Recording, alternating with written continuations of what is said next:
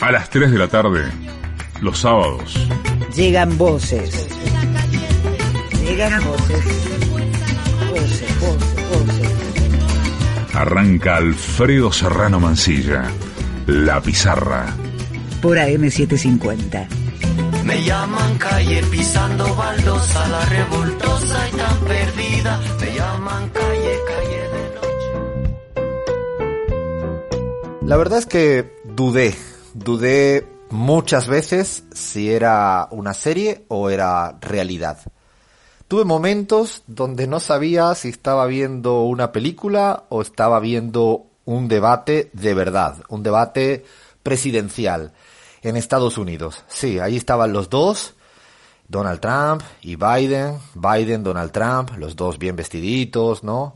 Muy maquillados, se les notaba legua, bien peinaditos. Ah, incluso hasta lo de Donald Trump me sorprendió porque yo creo que intentó imitar la imagen de Kennedy, el primer debate presidencial en Estados Unidos, que casi marca una época, hace 60 años, que apareció muy bronceado y fue casi lo más comentado cuando Nixon aparecía así medio blancoide. Bueno, yo creo que el caso de Donald Trump fue similar porque se pasó de bronceado. Yo no, como no entiendo bien si eso era, se fue a una sesión de rayos uva, se echó maquillaje sin parar. Lo curioso, y vale como nota a pie de página, que tres días después apareció totalmente demacrado, demasiado emblanquecido, por el COVID. No sé si era exceso de maquillaje blanco en un momento, exceso de maquillaje californiano en otro momento, bueno, cualquiera sabe. A lo que voy es que en el debate, la verdad, que me quedé como así patidifuso, me quedé sorprendido, estupefacto.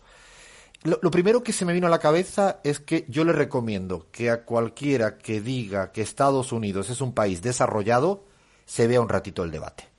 Un ratito del debate es la mejor manera de acabar con el mito de que Estados Unidos es un país, entre comillas, desarrollado. ¿Qué nivel? Madre mía de mi vida, pero qué nivel. Es, esto dicen los teóricos, es el extremo de la espectacularización de la política. Es cuando el show se impone y cuando todo es un juego malabar de gritos, insultos, atajos, todo para no hablar de lo que le importa, me imagino, que a la gente. O lo peor del caso es que eso le importe a la gente y entonces cuando, pues sí, tenemos un cierto problema societal que va más allá, no del puro debate. Ahí es donde me hago la pregunta, si lo que yo estaba viendo es lo que la sociedad quería ver o es al revés, y es que la sociedad camina por otro lado y el debate estaba disociado. La verdad que no lo sé. Los temas, bueno, apareció como no el coronavirus. Lo de Donald Trump hablando del coronavirus es como, no sé, yo me atrevo a decir que mi sobrina Zoe de nueve años habla con más seriedad del coronavirus que el señor Donald Trump. Es una cosa. Luego los impuestos, claro, salió la noticia de New York Times que el señor Donald Trump había pagado casi nada de impuestos en las en los años anteriores y Donald Trump ni corto ni perezoso dijo que él hizo lo que hace todo el mundo, no desmintió nada y lo que dijo es que, bueno, como cualquiera lo que hace es intentar pagar menos impuestos. Esto lo dice el presidente de los Estados Unidos. Evidentemente, China, ¿no? El coronavirus chino, que esto de hecho lo escucho incluso en los presentadores de televisión en la Argentina. Coronavirus chino, que sí, que no. Luego golpes bajos horrorosos, muy feos, hablando todo el tiempo del hijo de Biden. ¿Qué le importará a la ciudadanía norteamericana, estadounidense, que tiene problemas de salario, problemas sanitarios, lo que le ocurra al hijo de Biden? Así se tiró Donald Trump un ratito a ver si con esos golpes bajos subía la audiencia, subía los votos. La verdad que no lo entiendo. Llegó un momento donde empecé a perder la atención y sí, acabé haciendo lo que pensé hacer desde el principio. Cambié el debate por mi serie francesa donde hay debates. Me la pasé infinitamente más divertida porque claro, para ver debates ficción veo lo de la serie y no los de Donald Trump. Eso sí, hoy, hoy sábado, le voy a prestar mucho más atención al debate presidencial en Bolivia, que ese sí que me interesa de verdad. Ahora sí, arrancamos. Esto es La Pizarra. Dale play, pon buena música, Fer.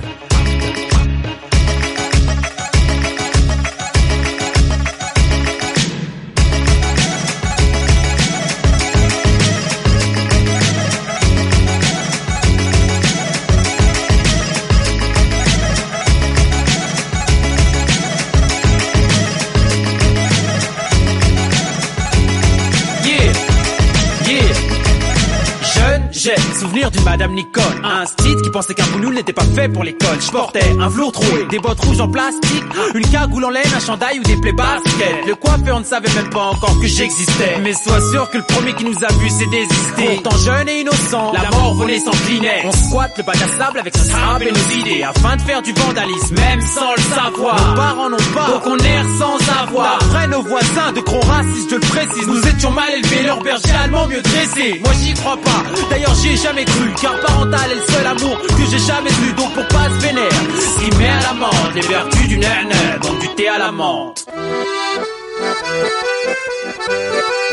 Hola, hola, hola. Ay, aquí estamos. ¿Qué se creían? Que esto iba a acabar en el programa 100, pero no, esto recién empieza. Aquí estamos, somos los las de la pizarra. Pizarrón, no, pizarra, la pizarra, no le vamos a cambiar el nombre a estas alturas del partido, sino vamos a confundir más a, la, a nuestros oyentes y a nuestras oyentes, que ya los tenemos, pero bueno, más que confundido. Aquí, vivitos y coleando un sábado más con infinitas ganas, infinitas ganas de hacer radio. Yo, emotion, emocionado total, ganas de hacer radio.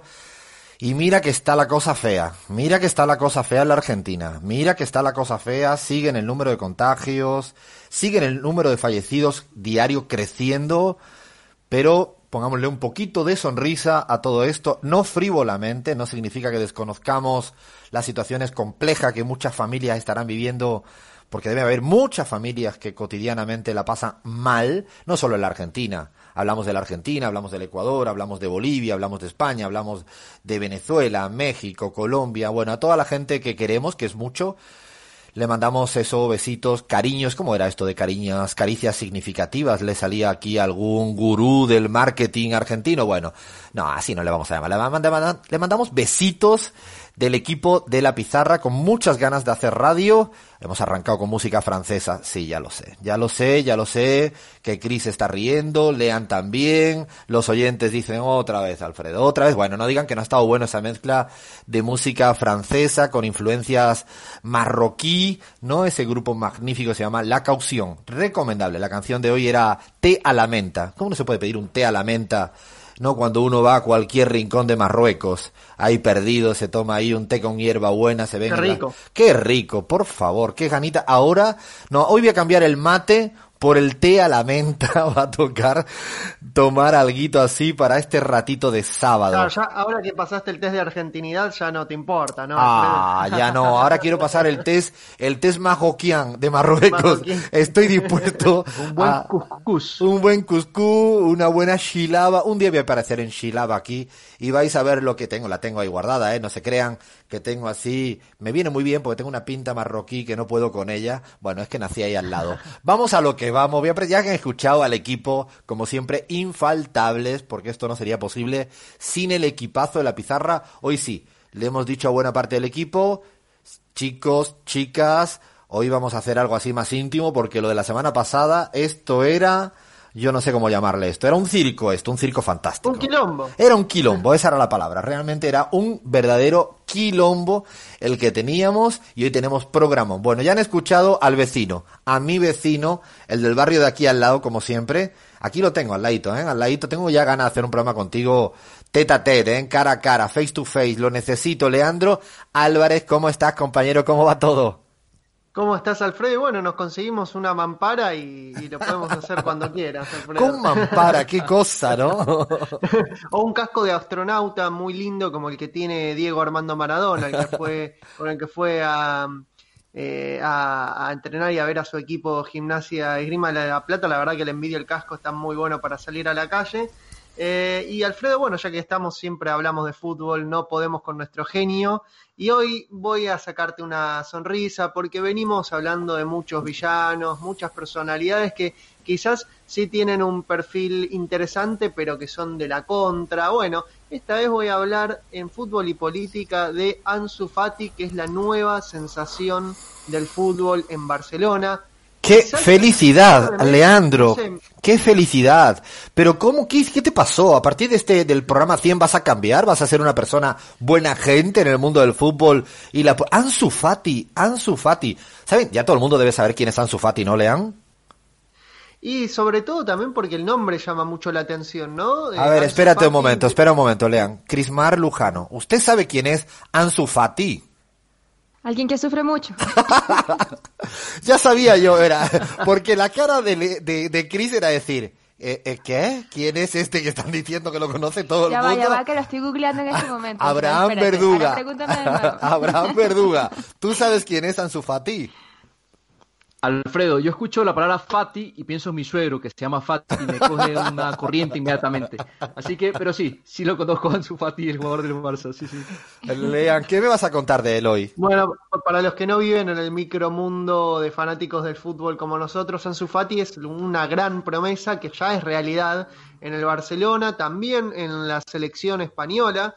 Así que tiene una historia muy interesante porque es de origen africano y bueno, vamos a hablar un poco de cómo llegó a España, cómo llegó a Barcelona y eh, tiene una historia muy interesante también con un alcalde en España, en Sevilla, comunista, que eh, tiene una relación muy interesante con el padre y con eh, nada más y nada menos que esta figura, Ansu Fati. Vamos a hablar un poquito de eso. Qué ganitas que tengo de este ratito de fútbol y política con Ansu Fati, el nuevo ídolo del Barça, un jugadorazo de 17 años que realmente está dejando a todo el mundo sorprendido por el nivel. Bueno, esto viene en la primera hora del programa. Ya han escuchado aquí a- al resto del equipo.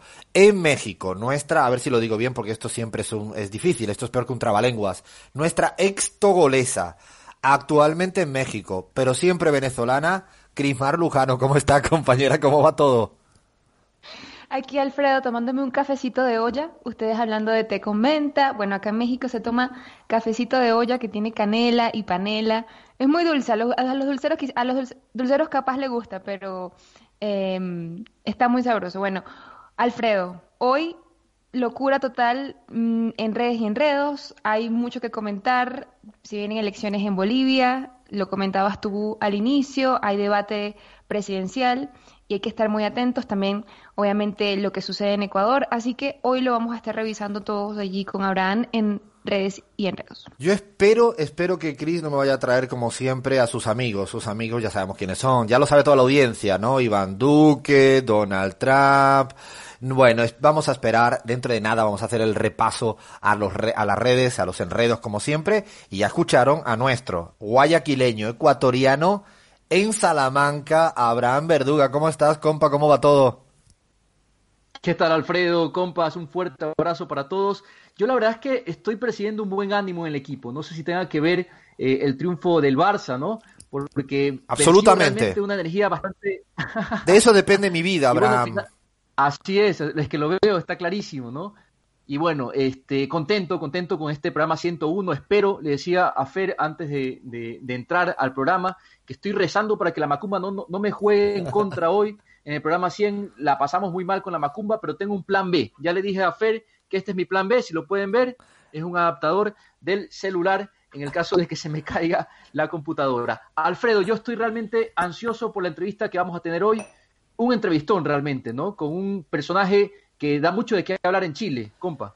Pues sí, tal cual dices, tenemos, vamos a tener la segunda hora del programa, lo prometido la semana pasada, lo habíamos anunciado más de una vez, Daniel Jadue, probablemente menos conocido en la Argentina, en el Ecuador, en España, en América Latina, pero anoten, anoten bien el nombre, Daniel Jadue, que además de ser del Deportivo Palestino, vaya por delante, del equipo de fútbol chileno, lo más interesante, y además de ser intendente de la comuna Recoleta en Chile, lo más importante es que hoy en día figura entre el primero y el segundo en todas las encuestas para ser presidente, presidente de Chile. Y además no esconde ser un miembro del Partido Comunista Chileno y así las encuestas le dan el primero o el segundo. Todas las encuestas publicadas en Chile eh, le dan el primero, el segundo para ser presidente. Así que lo vamos a tener en la segunda hora del programa para charlar, conversar con calma, como siempre hacemos aquí en nuestro Bajar la Guardia en la Pizarra. Bueno, yo creo que está el menú totalmente servido. Habrá un ratito también, si nos da tiempo la entrevista, de recomendaciones de películas, de series, para ir despidiendo el programa. Yo creo que está totalmente. Tenemos de todo. No falta de nada. Arrancamos con un programón nuevo de la pizarra. Hasta las 17. La Pizarra en AM750. Y vamos a lo que vamos. Vamos a ver cómo han venido las redes, los enredos, los titulares de medios de comunicación con el particular se te nota demasiado porque decimos semana a semana, pero es que es tal cual. Es eh, ceñirnos a la realidad política de Latinoamérica y del mundo porque viene cargado siempre de cosas, situaciones extremas, anuncios, sorpresas, que si Trump tiene COVID, qué casualidad lo de Trump tiene COVID, ¿no? Mm, no, mm, a Bolsonaro tuvo un navajazo previo a la, a la cita electoral, se recuperó, ¿no? Y hoy, eh, esta semana, nos anunciaron que venía con COVID Trump. Yo ya le pido a Cintia que haga una apuesta eh, en las redes. ¿Se recuperará Trump justo en 15 días, 15 días previos a la cita electoral? Bueno, yo creo que sí.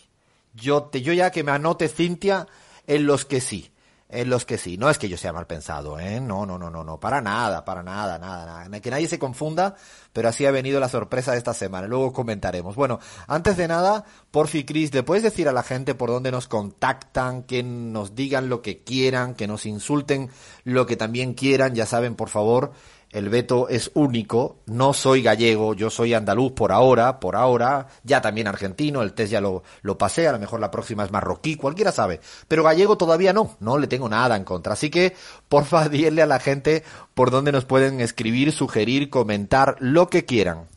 Bueno, Alfredo, claro que sí, nos pueden escribir, comentar, no llamar gallego Alfredo a través de Twitter en arroba la Pizarra OK, La Pizarra OK, también en Instagram, Facebook, los que usen canal de Telegram se enteran de todo por allí. Eh, nos encuentran a través de Radio La Pizarra y así con ese mismo nombre también se pueden descargar todos los podcasts que tenemos en todas las plataformas habidas y por haber, SoundCloud, iTunes, Spotify, eh, Evox para México, España generalmente y Radio Cut para Argentina. Alfredo. Vamos a ver cómo viene la mano, ¿no? Vamos a ver cómo, qué por dónde me vas a, a llevar, por dónde vas a llevar a la audiencia. Piensa que la hora que es, la gente terminó ya de comer en la Argentina, en el Ecuador están comiendo, en, la España están ahí a punto de la cenita. No, no seas malita, porfa, Cris. Alfredo, te escuché y te voy a complacer. Mira, vamos a empezar con buen humor, humor brasileño, al más estilo de Lula. El presidente le dice esto a Bolsonaro. Bolsonaro piensa que todo rojo es comunista. Si ve el color de la sangre, él se suicida porque va a pensar que es comunista. Esta gente necesita tener vergüenza y leer algunos libros, entender qué es cada cosa y dejar de decir tantas tonterías. Me has hecho reír. Bolsonaro piensa que todo lo rojo es comunista y está asustado con su propia sangre. Es realmente, como tú bien dices, humor brasilero y es la mejor manera quizás de responderle a este, a este personaje eh, nefasto de la política brasilera, de la política latinoamericana. Adelanto a la audiencia, no lo sabe ni el equipo. Ni el equipo, no lo sabe ni Abraham, ni Chris, ni Lean vamos a tener a Lula acá dentro de dos o tres semanitas. Ya me lo han confirmado, así que me atrevo, me atrevo a lanzarme a decir que vamos a tener al, al mismísimo Lula acá en dos, tres semanitas ya nos ha, nos ha dicho que sí, y por ahora no prometemos cosas que no cumplimos. Una charla sobre fútbol, eh, pero evidentemente no quiero hablar de política, lo que me interesa es el relator de fútbol Lula da Silva. Es lo que le hemos propuesto y ha aceptado hablar de fútbol. De política no sé, pero de fútbol sí quiere hablar. No hay programa entonces, chiques. En dos semanas solo Lula y qué buena noticia, qué buena noticia. Bueno, continuamos, nos vamos a un brinquito allí a Uruguay, donde hubo elecciones departamentales y hubo, hubo resultados que, bueno, obviamente van a dar cuenta de esta nueva correlación de, de fuerzas que va a gobernar el país durante los próximos cinco años. Carolina Cosé eh, se hizo de la Intendencia de Montevideo y dice, inmensa alegría y un honor que mi primera reunión como intendenta electa haya sido con Tabaré, un querido y admirado compañero que fue el primer intendente de Montevideo por el Frente Amplio. Ambos coincidimos en la importancia de la vibrante militancia Frente Amplista. Tal cual, porque ha habido muchas lecturas de lo ocurrido en las elecciones pasadas, municipales y departamentales, eh, en el Uruguay el domingo pasado. Ha habido muchas lecturas, unos querían plantear que el partido oficialista es el victorioso y que era realmente eh, el que había sido vencedor de las elecciones departamentales. Yo tengo algunas otras lecturas. Por ejemplo, el Frente Amplio ganó en el departamento de Montevideo, ganó en el departamento Montevideo con precisamente con Carolina Cose, ganó en el departamento de Canelones, que hay que tener mucha atención. Anoten también, anoten ahí a Yamandú Orsi. Yamandú Orsi es seguramente con Carolina Cose los dos ganadores por ganar dos departamentos, valga la redundancia, relevantes del Uruguay y ya se atisba como candidatos presidenciales.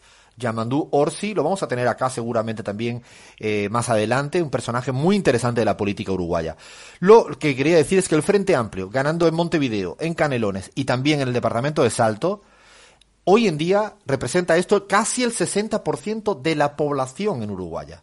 Quiero decir, quiero decir que realmente podemos hablar que no le fue tan mal al Frente Amplio no significa que fuera victorioso en todo. Yo creo que ha habido ahí un empate un empate. Es parecido a lo que le pasó en Ecuador el corrismo cuando ganó la prefectura de Pichincha, la prefectura de Manabí, eh, ¿no? Que aglutina en gran medida un porcentaje altísimo de la población. Bueno, en el Uruguay tal cual ocurrió y y esto lo digo con cierta sonrisa, le fue muy mal a Cabildo Abierto, a la ultraderecha uruguaya, le fue muy, muy, pero que muy mal, y la verdad que desde acá no queremos disimular nuestra alegría, porque le vaya muy bien, muy mal a la ultraderecha uruguaya. Así que elecciones uruguayas, a partir de ahora, pues nada, se, se termina el ciclo electoral, se empezarán a reordenar las fichas al interior del Frente Amplio, seguramente habrá renovación, la noticia ha sido que el propio Pepe Mújica anunció la retirada de la política no de la vida, de la política, porque para él la vida es la política, pero anunció su retirada y vendrán, vendrán nuevas líderes, lideresas en la política uruguaya y seguiremos contándoles como siempre. ¿De Uruguay a dónde me llevas, Cris?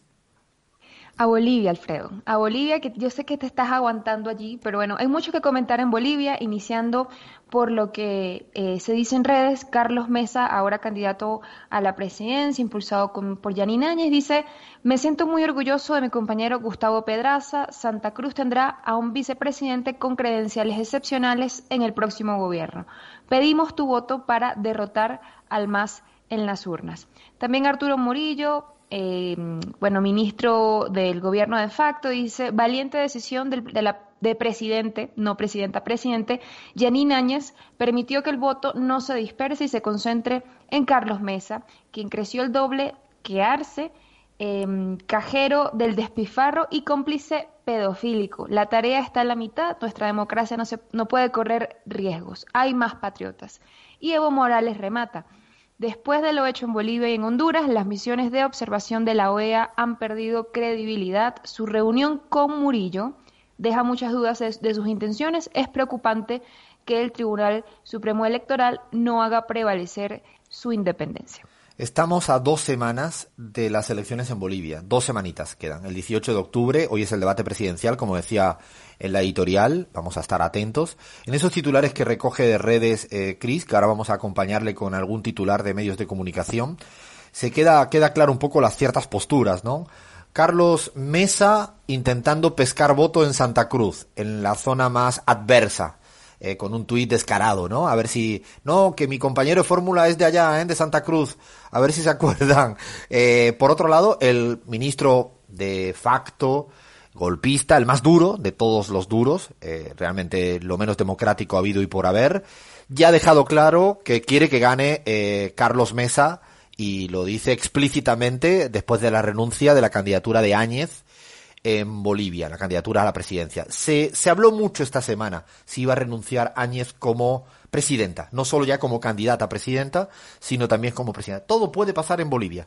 Yo tengo que decir que quedan dos semanas y van a haber seguramente sorpresas, porque están nerviosos. Están nerviosos porque no se creen sus propios datos que ellos mismos publican. Me explico. Es decir, esta semana la mayoría de la prensa, y le voy a pedir ahora a Abraham que me lea algún titular al respecto, ha venido prácticamente algo parecido a lo que pasa en el Ecuador, lo que ocurrió aquí cuando estaba Macri. Siempre ganan ellos, ellos me refiero a la derecha latinoamericana, en las encuestas que ellos mismos hacen. Yo todavía recuerdo cuando Macri estaba en un empate técnico allá por las primarias abiertas en la Argentina, estaban en empate perdido luego por goleada. ¿no? Eh, en el Ecuador, ahora hablaremos de Ecuador, ya prácticamente el banquero Lazo adelanta, no sé, por 40 puntos al candidato correísta progresista Andrés Arauz. Bueno, en Bolivia casi lo mismo, ¿no, Abraham? Han habido titulares de medios de comunicación en ese sentido. ¿Nos puedes leer alguno así para seguir dándole eh, contexto a lo que está ocurriendo allá? Así es, Alfredo, no. En Bolivia hoy se les nota demasiado, es que realmente nunca mejor dicho eh, el título de este segmento. El deber tituló, según encuesta se vislumbra segunda vuelta en elecciones de octubre. EJUTV titula, el 74.3% de los encuestados que no votarán por Arce estarían dispuestos a cambiar su voto para evitar que gane el MAS. Y página 7, otro de los clásicos en Bolivia, Murillo repite que el MAS perderá las elecciones y amenaza con cárcel si hay convulsión. Así nomás los medios en Bolivia esta semana, compa. Pues vienen con una línea editorial más clara imposible, ¿no? Se les nota demasiado, podría ser realmente eh, perfecto para caracterizar lo que están diciendo los, los medios. Los medios están planteando, esta semana ha sido semana de encuestas en Bolivia, y desgraciadamente para las encuestas que esconden algunas cositas, qué mala suerte que en CELAC hicimos otra encuesta en Bolivia. Digo mala suerte porque los números, curiosamente, tampoco nos coinciden con lo que dicen los titulares.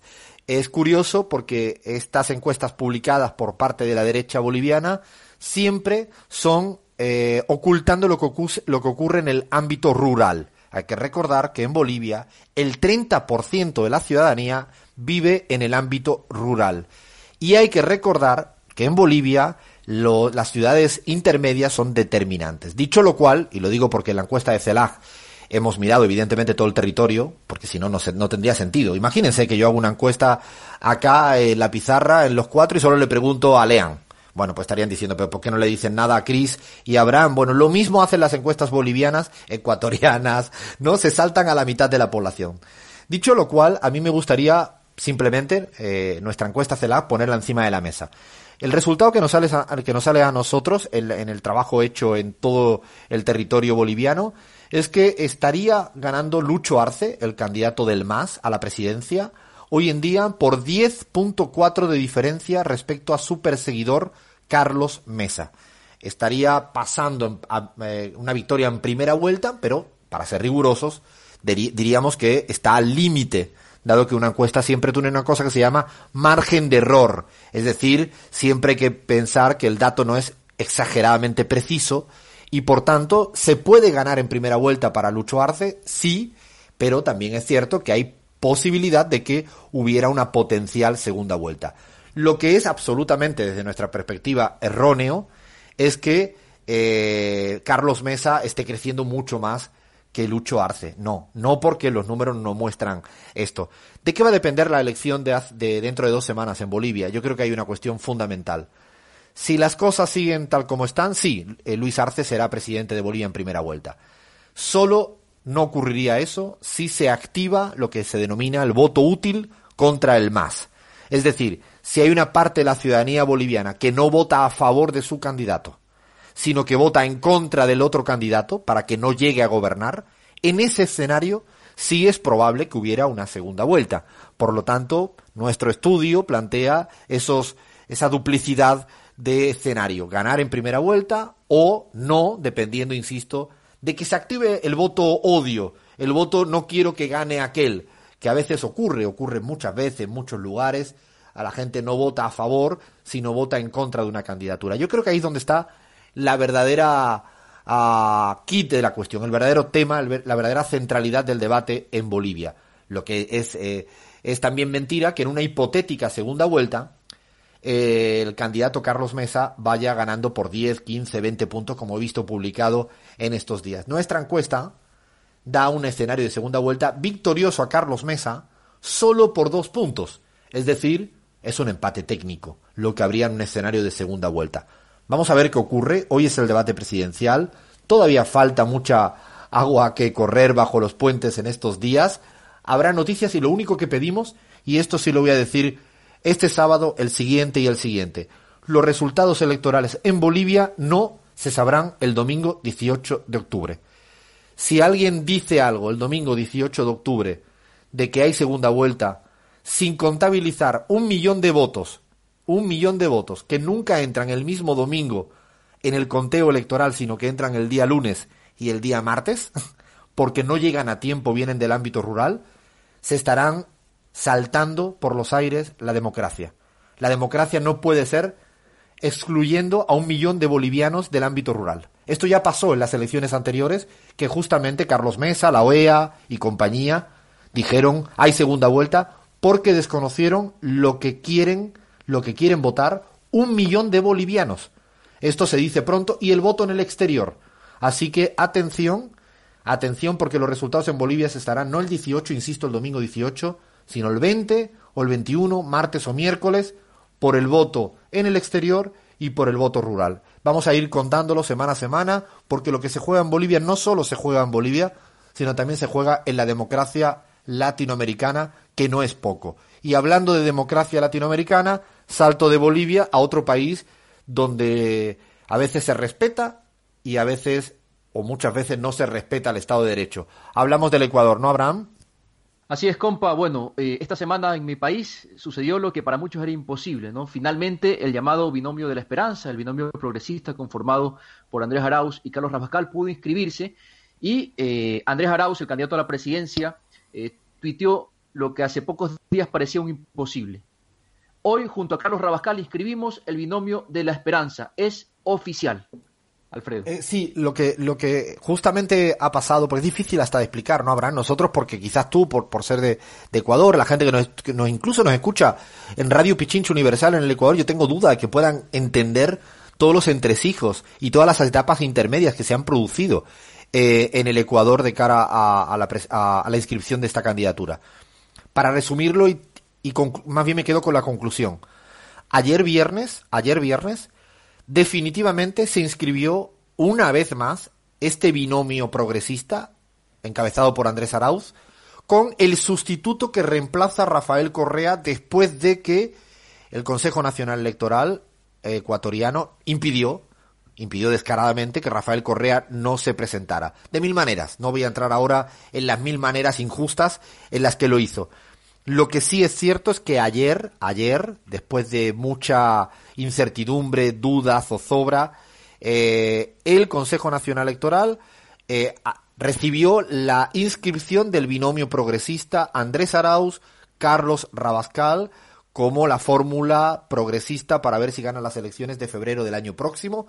Quedan 72 horas todavía, quedan 72 horas para ver si hay algún tipo de impugnación por parte del resto de partidos políticos, ya sería el acabose que cualquier partido político ya impugnara hasta el reemplazo de Rafael Correa, ya digo, sería el acabose, porque, y, menos Andrés Arauz porque no fue impugnado previamente.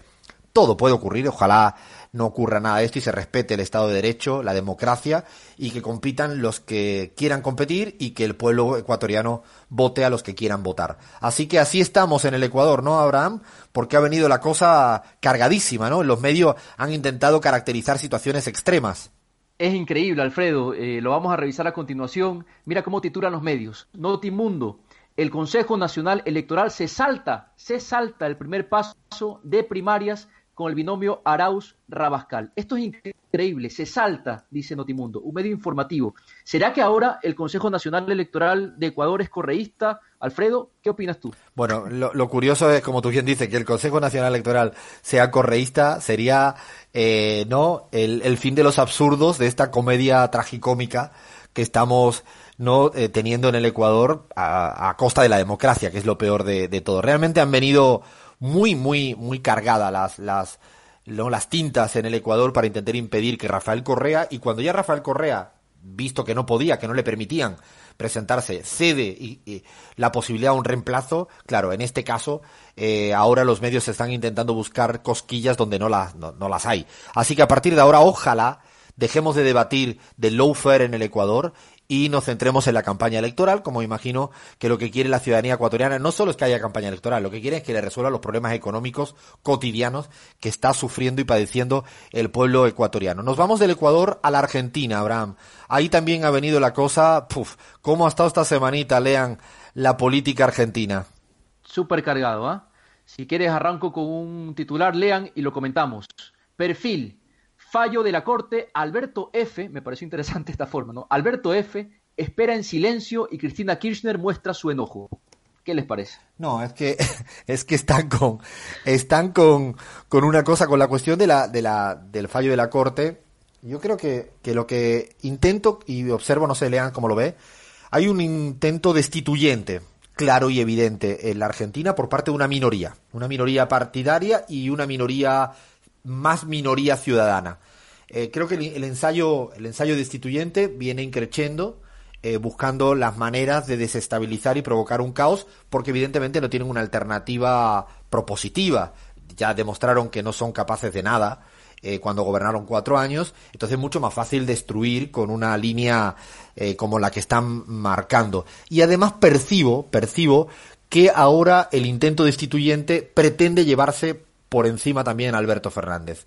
Ya se dieron cuenta, no sé si se dieron cuenta, quizá estoy siendo, estoy creyendo que piensan del todo inteligentemente, seguramente no es tanto, eh, pero se perciben que, que no les basta con el atropello hacia Cristina Fernández y están intentándolo con Alberto Fernández y están, están planteándolo, incluso he visto encuestas, he visto, ahora lo vamos a comentar, con datos muy a la baja, e insinuando que ya Alberto Fernández no tiene la imagen que tenía, ha perdido la- el apoyo de la ciudadanía. No sé, Lean, cómo lo estás percibiendo acá. Sí, es la misma oposición la que está sosteniendo esto cuando Patricia Bullrich hace un par de días declaró que la sociedad los considera para reemplazar al gobierno en 2021. Lo dijo abiertamente. Eh, queda ahí adentro de la oposición si realmente hay dos opiniones, si hay una oposición democrática y hay una oposición eh, golpista. La verdad es que por, eh, en cuanto a declaraciones públicas, en cuanto a impulso, digamos, que se está eh, imponiendo, por lo menos, o a ruido, ¿no? Se está imponiendo la oposición golpista. Eh, eso es lo que creo, y creo que queda dirimir eh, ahí hacia adentro de la oposición, más que nada. Hay un debate interno en la oposición a Argentina que, también se les nota con cierta dificultad de una oferta única para toda la heterogeneidad opositora. No sé si me, me explico. Es decir, sí se percibe, se percibe que tienen dificultad. Es como si habla línea o espíritu Macri-Bullrich, se- ellos se dan cuenta que no logran aglutinar más del 20%. Si en cambio habla el tono Larreta, el tono digo, el tono Larreta, amplían la base opositora. Y entonces están en una suerte de dialéctica compleja al interior de la oposición que no saben si buscar un discurso ultra duro, eh, no democrático, porque aunque es cierto que hace más ruido, se le achica sus fieles. Si en cambio tienen un tono abierto, un poco más respetuoso, aunque sea de derechas, en ese sentido se le amplía su base. Y en esa discusión, en esa disyuntiva, eh, se percibe claramente la tensión al interior de una oposición muy fragmentada, muy heterogénea, y que, claro, no encuentran como el, el bloque eh, común en todo ese eh, espacio opositor al gobierno. Y para terminar con Argentina, Abraham, había un par de titulares que van en una línea también de eso, de, imaginar una situación de Alberto en el piso en su imagen positiva, ¿no? Claramente, Alfredo, los medios mainstream, ¿no? Militando en favor de este ambiente destituyente. Filo News titula con interrogantes: ¿Se desinfla Alberto? Todos los frentes de un presidente bajo fuego. Y La Nación, en esa misma línea, titula El gobierno de Cristina Kirchner y Alberto Fernández ante el abismo de la desconfianza. Eh, es una. eh, para terminar este, este bloque, eh, planteo una última reflexión y es. Creo que se confunden aquellos que están comparando la imagen de Alberto Fernández en el presente con el valor tan altísimo, altísimo que tenía a principios de año y entonces consideran que es una caída abrupta y que es una tendencia a la baja y que ya está en caída libre. Digo que se confunden porque evidentemente la imagen positiva de Alberto Fernández en febrero era más efímera. Eh, lo que hay que comparar es la imagen de Alberto Fernández hoy con la votación que sacó en octubre del año pasado. Y lo que existe es que todavía Alberto Fernández tiene una votación mucho más alta de los votos que obtuvo en octubre del año pasado. ¿Por qué? Porque hay una parte de la sociedad que no le votó, que no se ha divorciado de Alberto Fernández y que le concede eh, una imagen positiva. Esa me parece que es la comparación más eh, correcta en vez de intentar jugar a compararlo con cierta momento puntual, coyuntural que tenía Alberto Fernández allá por febrero, marzo, que claro, la imagen estaba en 80, 90 y eso era absolutamente efímero. Seguiremos hablando de Argentina como no podría ser de otra manera porque el diciembre se acerca y huelo, olfateo, que tienen ganas de hacer mucho, mucho más ruido. Paramos aquí, paramos aquí justamente la pelota para ahora retomar, ay qué ganas, fútbol y política con Ansu Fati y a ver qué me cuenta Lea. Segui- Lean, seguimos en la pizarra. Sábado a la tarde, Alfredo Serrano Mancilla en la pizarra. Una paleta de colores, una sonoridad múltiple. por AM750. Somos Una señal. Y el momento más feliz del programa de la pizarra para mí. Casi el momento así hoy, hoy lo estaba esperando con unas ganas. Es un jugador, por fin me trae un jugador y no me trae estos que me venía, no que si Figo, que si Cristiano Ronaldo, aunque a la audiencia le guste lo siento, pero como que no, como que no. Y hoy me trae un jugadorazo. Yo tengo, mañana estoy deseando ver el fútbol para ver a Ansu Fati. Fíjate qué nombre más complicado, pero como ya me lo he aprendido como si fuera de toda la vida. Ansu Fati, 17 años, ha batido todos los récords, todos los récords sabidos y por haber, ya ha debutado en la selección española. No sé, ¿es de Guinea-Bissau, Lean, o de dónde es exactamente? Alfredo, bueno, como bien decíamos, es la sensación actual en el fútbol, tanto en Barcelona como en el fútbol eh, de España, porque ya debutó en la selección, en la selección española. Es de Guinea-Bissau, eh, nació allí. Eh, a ver, para los que no lo conocen, Guinea-Bissau es un país africano que fue colonia portuguesa. Eh, un país muy pequeño. Eh, recordemos que el colonialismo portugués fue uno de los más cruentos y extractivistas de todos los colonialismos que se instituyeron en, en África. Se liberó, como, las, como todas las colonias portuguesas, a mediados de los años 60, principios de los años 70, a través de la lucha armada. Eh, Guinea-Bissau, eh, para ponerlo en contexto, fue también eh, proveedora de mano de obra semi-esclava para las minas sudafricanas del apartheid y ese vínculo que tenía el gobierno portugués de ese entonces con el gobierno del apartheid en Sudáfrica. En fin, esos estragos que hizo el colonialismo aún hoy eh, se conservan en Guinea-Bissau, que es uno de los países más pobres eh, en la actualidad. Lo cierto es que Ansu Fati llegó al Barça, al Barcelona, en el año 2012, cuando tenía nada más y nada menos que 10 años. El Barcelona lo había fichado eh, junto a su hermano Braima. Él venía de la cantera de Sevilla eh, y eh, finalmente lo descubrió, ¿no? Un, un cazatalentos de Barcelona que se lo llevó eh, para allá, que luego vamos a contar un poquito la historia de cómo fue y te voy a hacer un guiño también porque estuvo cerca del Real Madrid y no, fue al Barcelona. No empieces, que ibas muy bien, Lean, porque tiene que tocar ciertas teclas que no toca ahora. Eh, te, te, cuento, Alfredo, que, que, bueno, que su padre, su padre Bori Fati, había sido futbolista en su país. Es un rockstar ya en España, ¿eh? Ya va, eh, es Bo un rockstar. Bori Fati ya se ha hecho el hombre famoso en España casi más que el hijo, ¿eh? Tal cual, tal cual. Le, le, encanta hablar en los medios de comunicación. Eh, bueno, tra eh, trabajó en su momento en el Renfe, incluso como chofer también. Eh, lo cierto es que respondió a un llamado en el año 2001 de un llamó un reclamo de solidaridad de parte de un alcalde muy particular en España. Estamos hablando del señor Gordillo, Juan Manuel Sánchez Gordillo. Un grande. A ese le tenemos que dedicar un día un especial. Un verdadero personaje eh, donde los hubiera, ¿eh?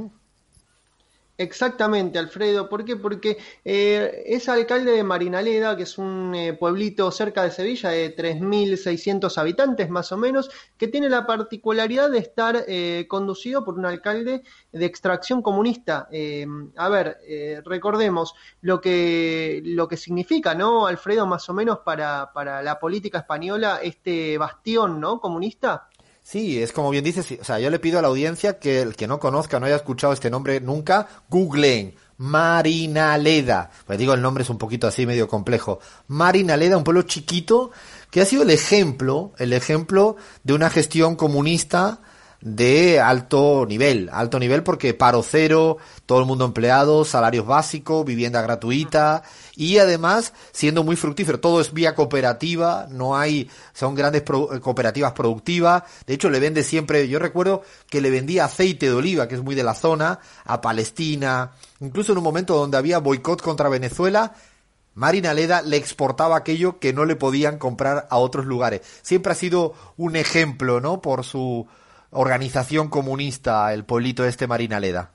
Alfredo, y además una política de puertas abiertas a los migrantes, y esta, y esta es la tecla, ¿no? En la historia de la vida de Ansu Fati, porque seguramente sin Gordillo, hoy Ansu Fati no estaría triunfando en el Barcelona. Esa es la gran paradoja, porque en 2001, como bien decíamos Borifati, eh, atendió el llamado de este reclamo de, Gordillo de puertas abiertas para eh, recibir a migrantes y el propio Borifati es muy, eh, es muy agradecido con el alcalde Gordillo. Él dice, sin Gordillo yo no estaría aquí, ni yo ni mi hijo, me encontró trabajo, me dio una casa y tiempo después pagó los billetes de avión para traer a mi mujer y mis cinco hijos desde Guinea. Ansu llegó a Marinaleda con seis años de esta forma. Así es como, como Boris Fati le, le agradece el padre de, de, Ansu Fati al alcalde Gordillo.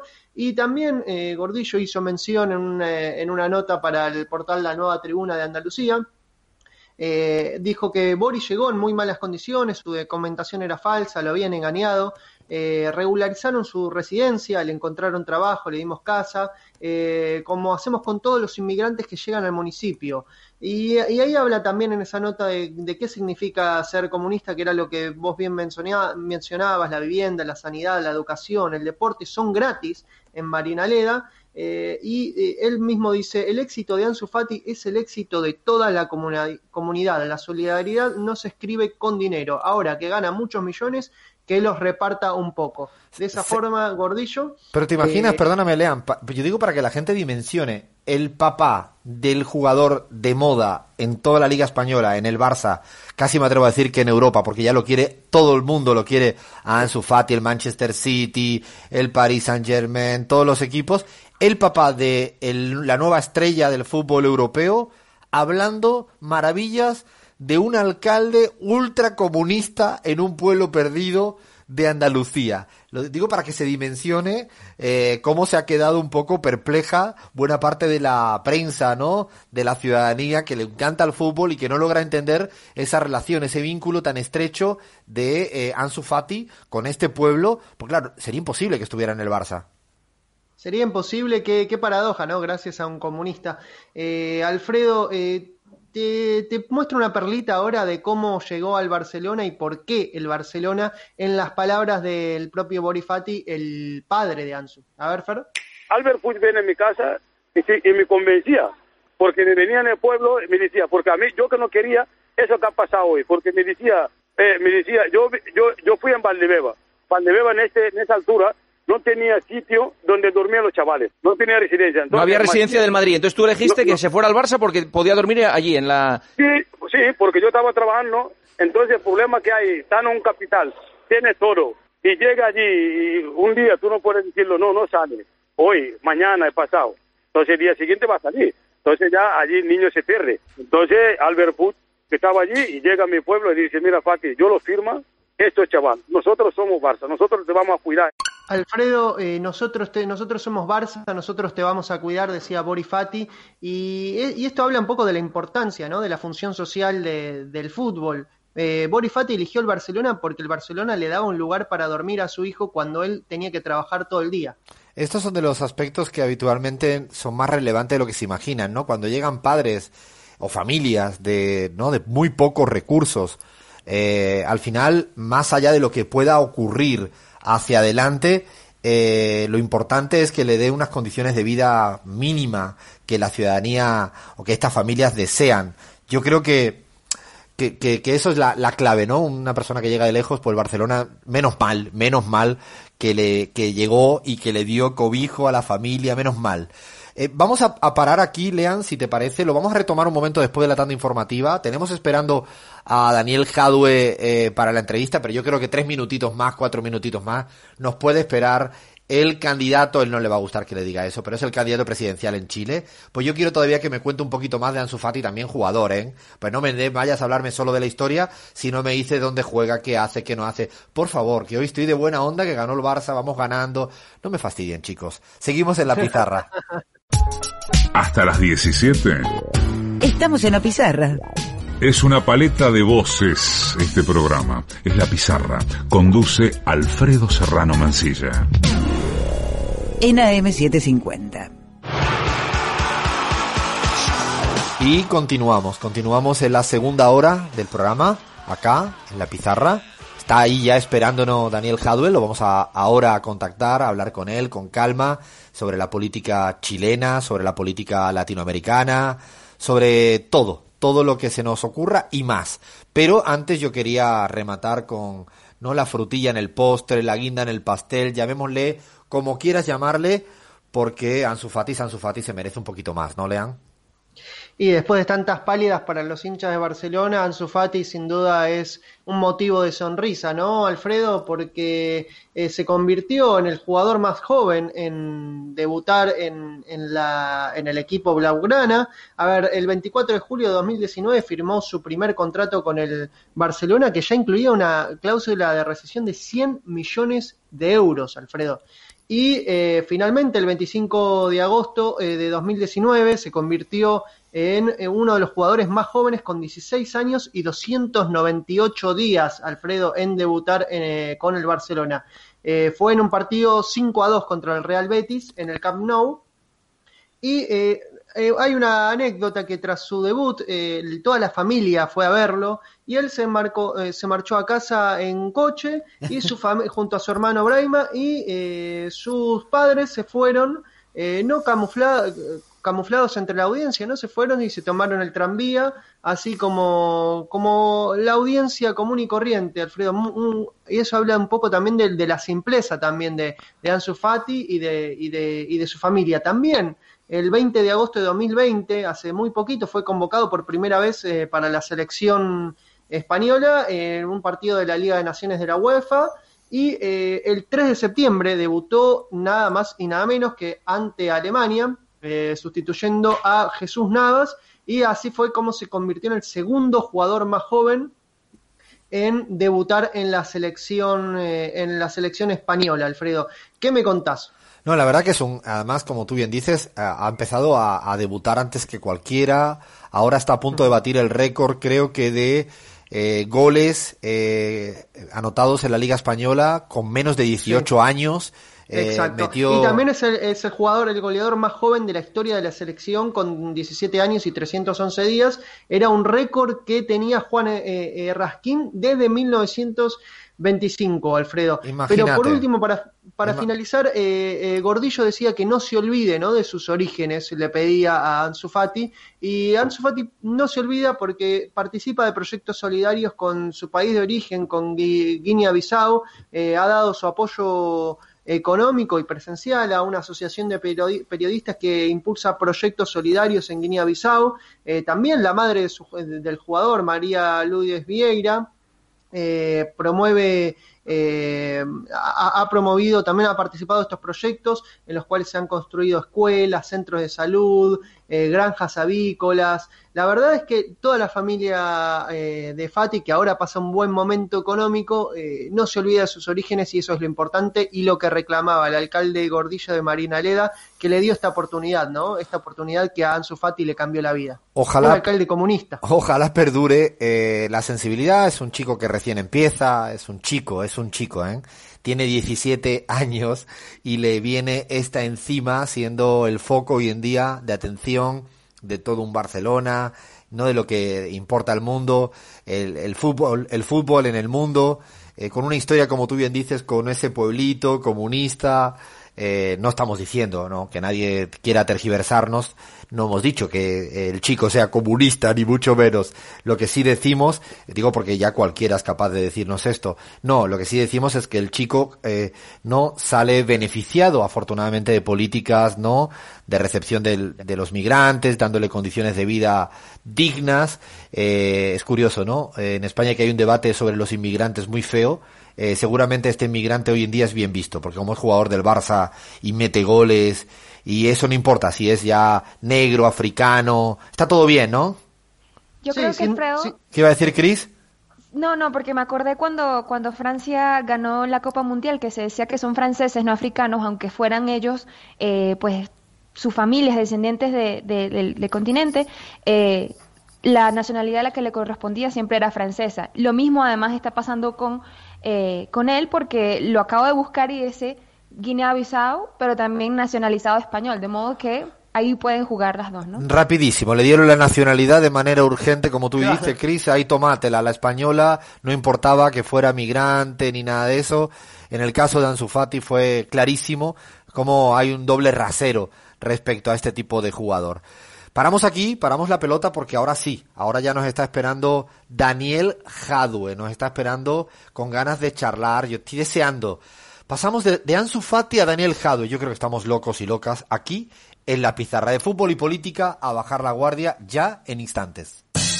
Desde cualquier lugar del mundo, La Pizarra, con Alfredo Serrano Mancilla en AM750. Dale, quédate. Y hoy lo prometido es deuda, deuda. Aquí en la pizarra cumplimos las deudas porque estamos con Daniel Jadue, intendente de Recoleta, en Chile. Además aparece alcalde, hoy el... Alcalde, alcalde. Alcalde, se lo he dicho a lo argentino, lo he dicho al argentino y metí Sí, la sí, pata. sí, no, yo, yo, yo por eso me meto inmediatamente porque acá el intendente, como nosotros no tenemos gobernador regional, el intendente es el equivalente al gobernador regional con la diferencia de que es el representante del gobierno ante el pueblo y no al revés. Bueno, ya vieron que empecé muy bien la presentación, pero no la voy a, a- rebobinar. Es el alcalde de Recoleta. Además, no sé por qué he dicho intendente, yo siendo de España, que lo que hubiera dicho es alcalde, pero bueno. Lo importante es que Daniel Jadue hoy, aunque él no lo diga o no lo quiera reconocer, aparece en todas las encuestas en Chile como el primero o como el segundo como favorito para ser presidente. Y queríamos tenerlo aquí porque nos apetece conocerlo y escucharlo. Bienvenido, Daniel, y gracias por estar con nosotros. Muchas gracias, Alfredo. Un gusto estar en la pizarra eh, y un saludo a todos y todas quienes están escuchando este programa. Pues nos escuchan en AM750 en la Argentina, en Radio Pichincha Universal en el Ecuador, como yo siempre digo, si Lenin Moreno quiere, y también en nuestro aliado en España en la última hora. Habitualmente, Daniel, empezamos siempre estas charlas pues apelando al gran Galeano, que él dice que lo más importante entre las cosas no tan importantes es el fútbol. Pero, pero dado que vivimos en pandemia, con coronavirus encima, te quiero preguntar cómo estás tú, cómo está tu gente, que sabemos que en Chile eh, ha pasado y entiendo que todavía sigue estando la cosa preocupante. Sí, estamos todavía en un minuto preocupante. Creo que, eh, a ver, hay, hay mejores números que en la crisis de junio. Eh, estamos conociendo, como en todo el mundo, ¿no?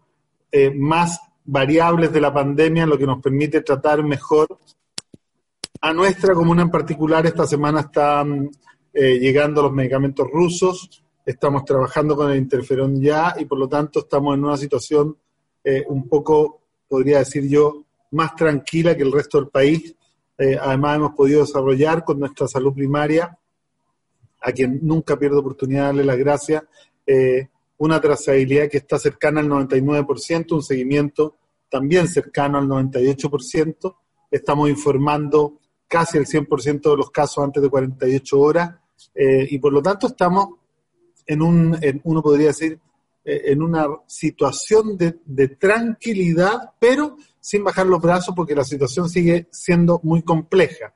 Estamos teniendo la misma cantidad de casos cuando se detonó la crisis completa, con la diferencia que en ese entonces había una positividad cercana al 25% y hoy día tenemos una positividad cercana al 6%. Entonces, ahí vamos. Eh, Chile se está empezando a reactivar paulatinamente.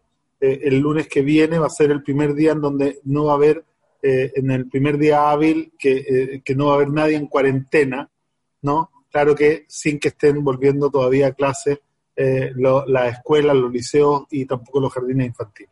Nos alegramos mucho de escuchar eh, buenas noticias de Chile después de que hace meses se vieron situaciones muy, muy Pero, pero, complicadas. pero- pero no son de Chile, son de Recoleta. Son de Tenemos Recoleta. dos, tenemos dos tres regiones en Chile que están muy mal, en particular la región de Magallanes. Está teniendo eh, casi ciento y tantos casos diarios, que ellos son eh, 180 mil habitantes, por lo tanto, te podrás imaginar lo que significa en una eh, ciudad tan pequeña, digamos, en una región completa tan pequeña, estar con una tasa de contagio tan alta eh, es muy duro, además están derivando a todos los pacientes hacia la región metropolitana porque ya su sistema de salud está superado, ¿no? Eh, y esto puede estar eh, avisando una segunda ola que puede incrementar nuevamente el caso contagiado, sin embargo, no creo que aumente el caso eh, de fallecidos porque la letalidad va a la baja por el mayor conocimiento que tenemos de la pandemia. Eso es cierto y ojalá en la Argentina empiecen a caer los números que estamos en un momento muy, muy delicado. Me, voy a tu infancia, Daniel, porque intentamos siempre conocer a la persona con la que hablamos. No es que esté yo tan influenciado por la terapia argentina, que también, pero eh, quiero saber cómo era, y sobre todo quiere saber la gente, cómo era Daniel de pequeño. ¿Era de estos rebeldes, estudiosos, travieso, eh, buen estudiante, todo a la vez, nada? Cuéntanos un poquito, Daniel. Todas las anteriores menos la última. ¿Cuál era la última? Ya ni me acuerdo. buen estudiante. ¿No, lo eras? No, sí. No, no. Era buen estudiante, ¿no? Pero con un solo matiz. Eh, en la cultura nuestra, en la matriz científico-humanista, en la escuela con la visión de negocio, que es la negación del ocio eh, y que te invita siempre a aprovechar el tiempo porque el tiempo es oro, eh, y te quieren preparar como mano de obra barata para las grandes empresas transnacionales. En esa matriz, eh, un buen estudiante eh, es aquel que tiene siempre muy buenas notas y que no hace nada más que estudiar. Y yo estudiaba, no tenía muy buenas notas, tenía notas más bien promedio, ¿no? Pero me dedicaba a 100 cosas distintas y el colegio era una más de las actividades de mi infancia. ¿Y eras de los que hacías deportes en la infancia, Daniel? Hacía deporte, bailaba en un grupo folclórico palestino tradicional, fui incluso llegué a ser director por más de 10, 15 años. Eh, me dedicaba mucho a la política, yo militaba desde los 11 años, 12 años, por ahí está el inicio de mi militancia política, dentro de la OLP, la Organización para la Liberación de Palestina, eh, en el Frente Popular para la Liberación de Palestina de George Habach, para ser más exacto, eh, y desde muy temprana edad... ¿Qué edad, Daniel? ¿Ah? ¿Con qué edad empezabas a militar? A los 11 años empecé a militar. 11 años. ¿Había en tu, en tu casa habías este ambiente muy politizado que te llevó a eso? Porque había leído que tu papá era, de hecho, en un sentido ideológico contrario al tuyo, ¿no? No, yo creo que se abre una situación cultural distinta, completamente opuesta.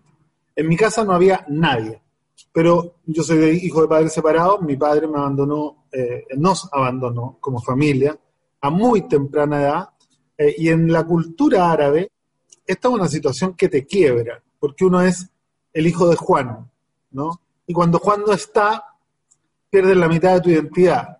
Eh, y ahí uno desarrolla una particular búsqueda de una identidad que te permita ser tú mismo sin depender de otros. Y yo creo que esa búsqueda me llevó por el camino de empezar a meterme en diversas actividades en donde yo valía solo por mí eh, y no interesaba hijo de quien fuera, eh, porque yo además era hijo de mi mamá, eh, y ser hijo de la mamá en una cultura patriarcal y machista como la árabe es una brutalidad, ¿no? Entonces, inmediatamente fui tomando posición, me convertí desde muy pequeño en un hombre antipatriarcal y antimachista, quizás con el tiempo fui derivando en, en una de las corrientes feministas, eh, pero además me fui convirtiendo en un hombre de izquierda porque ligaba ¿no? lo que pasaba en Palestina con la falta de libertad, violación de los derechos humanos, eh, ausencia de democracia, ausencia de justicia, con lo que pasaba en Chile, que era el país donde yo había nacido y el país al que le debía todo, ¿no? En donde en el mismo tiempo había ausencia de libertad, violación de los derechos humanos, ausencia de justicia, y más encima Israel y Chile, junto con la Sudáfrica del apartheid, eran los tres países más condenados en el mundo por violación de los derechos humanos. Por lo tanto, todo me hablaba de que yo estaba del otro lado de la línea, ¿no? Y, Daniel, en, tu casa, por ejemplo, con tu mamá, ¿qué idioma se hablaba? O qué, y también qué cosa, o sea, como estos valores que al final se, se nos quedan de los que estamos politizados. ¿Qué, recuerdas de tu mamá en ese sentido?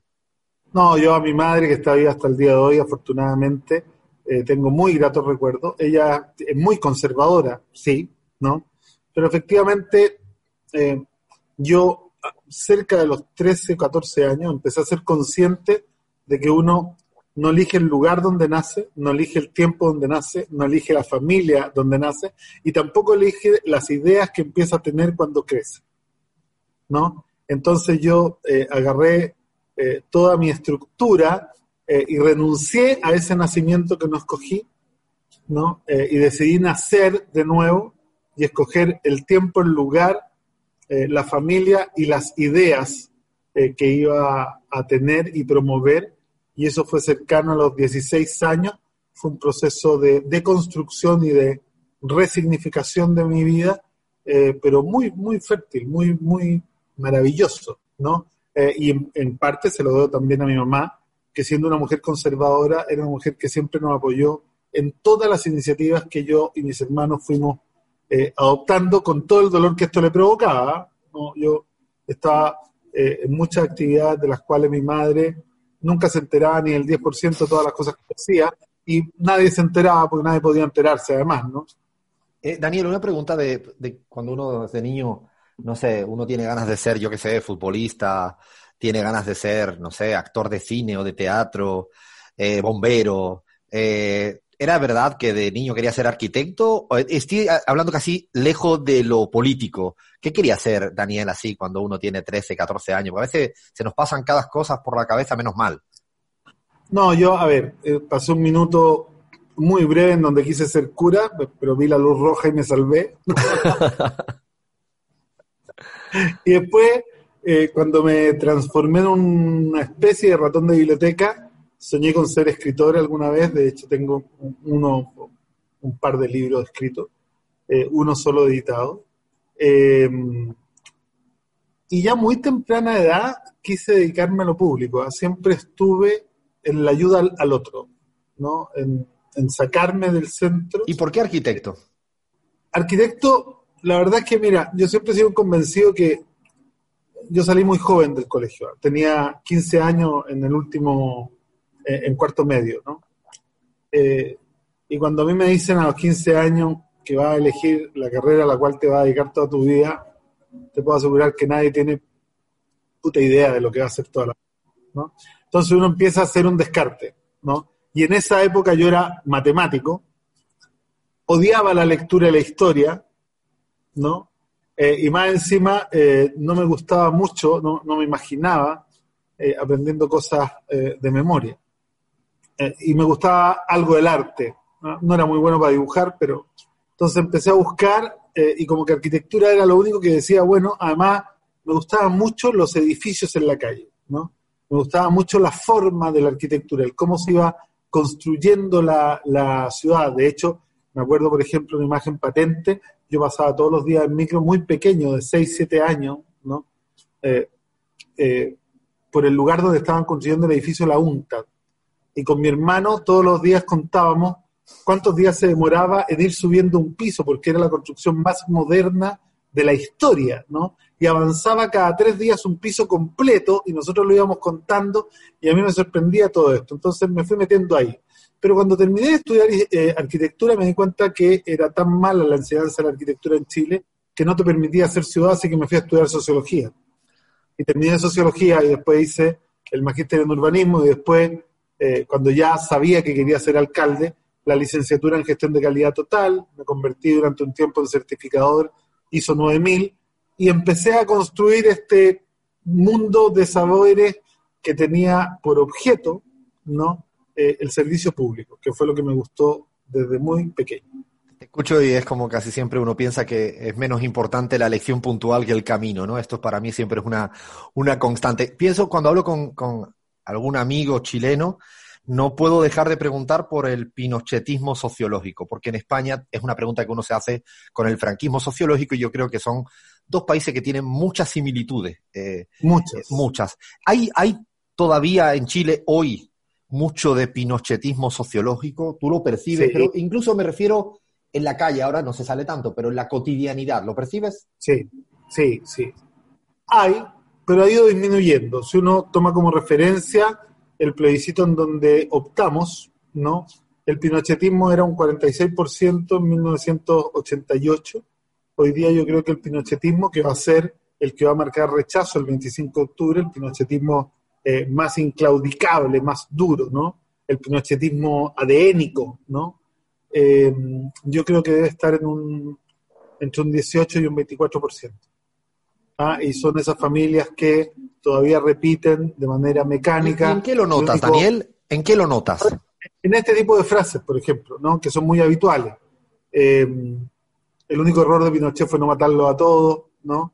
eh, los que brindan todavía el 11 de septiembre en la noche, que no son pocos, eh, los que además eh, piensan que los comunistas somos, que nos comemos a las guaguas, ¿no? Y que efectivamente somos todos flojos y que efectivamente, y repiten, ¿no? Y repiten que los pobres son pobres porque son flojos.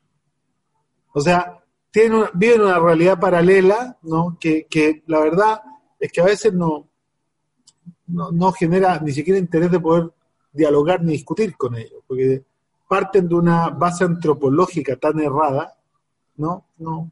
¿Y qué, ¿qué dejó, ¿qué instalado, Daniel? ¿Qué dejó instalado? Yo me refiero ahora mejor a una persona no de, ese, de esa corte, sino un poco más progresista o en, otra, en otro ámbito ideológico.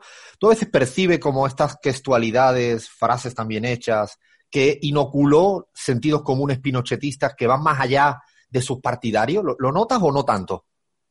No, sí, lo, se, se, nota. Se nota eh, en la versión al riesgo, se nota en el eh, discurso único en términos del modelo económico.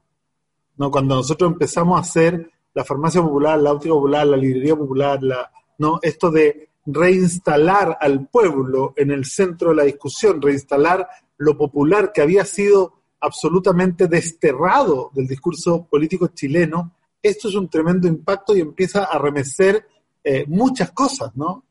Ah, entonces aquí eh, discutir la economía, que hay una sola economía para todo el ambiente, para todo. Estoy hablando incluso gran parte de la socialdemocracia, que en nuestro país es una socialdemocracia absolutamente neoliberal, ¿ah? una socialdemocracia que se paraba en tiempos del lago y decía, mira, todo lo que sea concesionable se concesiona, todo lo que se pueda eh, financiar por los privados se les entrega, o sea, una socialdemocracia que de socialdemocracia no tenía nada, una socialdemocracia incapaz de firmar un programa de gobierno, por ejemplo, como el de la Angela Merkel. O sea, ellos no se imaginarían. Me parece marxista casi Angela Merkel. ¿no?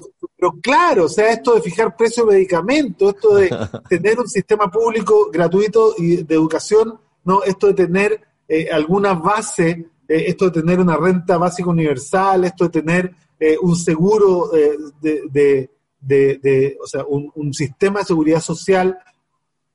La, socialdemocracia chilena ni siquiera se lo imaginó jamás de hecho, siempre le discutimos, ¿no? Todo lo que hicimos en Recoleta se podía hacer con las mismas leyes hace 25 años. Nunca se les ocurrió, porque para ellos el que define la asignación de los recursos es el mercado y la autoridad política no tiene que intervenir. Esa es la socialdemocracia chilena. Imagínate lo que es el pinochetismo y la, y la derecha. O sea, piensa tú en la derecha europea. Mira, la derecha europea hace 50 años por lo menos que no discute ¿no? el derecho a la salud. Bueno, en Chile la socialdemocracia todavía no está convencida. Claro, eh, eh, la derecha europea no discute el sistema público de educación como una base principal. La derecha, no estoy hablando de la socialdemocracia, pero acá la socialdemocracia no está convencida. La socialdemocracia son dueños de colegios y son socios de colegios que los financia el Estado, pero que son para eh, el, proyecto religioso de uno, para el proyecto ideológico del otro, ¿no? Entonces, aquí hubo, a partir del pinochetismo sociológico, un desplazamiento casi furibundo del sistema político hacia la derecha. Entonces, hoy día tú hablas de algunos temas tan básicos para todo el resto del mundo, como por ejemplo el mobiliario popular. O sea, imagínate que en nuestro país haya sido una innovación política sin precedentes, vivienda pública arriendo a precios justos. Claro, esto parecería que, no sé, en Holanda a lo mejor se discute o en otros países, pero pareciera que en Chile esto no podría existir y existe. No, no, no, no, todo lo contrario. En Holanda esto no se discute. Claro. En Holanda, en Malmo, el 60% del parque habitacional es municipal y se arrenda a precio justo. Pero en Chile esto es una innovación sin precedentes en la historia de la República. O sea, las viviendas públicas para arriendo protegido, para arriendo a precio justo, en el resto del mundo, no en América Latina, existen hace 100 años. Y acá las están descubriendo como innovación. Pero esto es producto de este pinochetismo sociológico que desplazó la discusión política hacia la extrema derecha. ¿no? Entonces tenemos eh, una socialdemocracia que nunca se atrevió, por ejemplo, a promover la ley del divorcio hasta el 2005, 2010, no sé, ¿no? Que, que no fue capaz de pelear durante los primeros 15 años después de la dictadura que los hijos dentro y fuera del matrimonio tuvieran los mismos derechos. O sea, estamos hablando de algo que yo creo que el resto del mundo mira, eh, y si la socialdemocracia europea supiera cuáles son sus socios aquí, ya los habría abandonado hace mucho rato. Justamente, bueno, hablamos con Daniel Jadue, alcalde, ahora lo voy a decir bien, de Recoleta, eh, la comuna Recoleta en Chile. Eh, aunque él no lo va a decir, pero insisto, está en todas las encuestas en primero, en segundo, como el candidato presidencial preferido por los y las chilenas. Eh, estaba pensando, cuando hablabas, que a pesar de todo eso, se fue iniciando un proceso constituyente desde hace tiempo porque la gente en su cotidianidad pues no está tan feliz con lo que ocurre en el modelo escaparate que a veces uno, uno le llama. El año pasado, pues muchos ojos del mundo miraron, uy, estallido social en Chile, eh, se abre la posibilidad de una constituyente, como bien decías, el 25 de octubre estamos eh, ante el plebiscito constituyente. Eh, mi pregunta va más allá de si, la gente va a decir sí o no. ¿Qué crees que la gente en la calle estaría pidiendo una nueva constitución? ¿Qué es lo que le pediría a la gente? La gente que no milita desde la mañana hasta la noche en ningún partido. ¿Qué crees? A ver, mira, yo no tengo certeza de que mucha gente entienda eh, el tremendo impacto que una nueva constitución tiene en el modelo de desarrollo. Por lo tanto, no voy a hablar de lo que la gente le quiere pedir a, eh, una nueva constitución, sino que voy a eh, transmitir lo que yo siento que la gente quiere. Estamos en un país donde el costo de la vida viene subiendo sin que ninguna autoridad tome nota siquiera del impacto de esto en la vida de las y los chilenos hace 30 años, ¿no? Eh, y nadie ha hecho nada.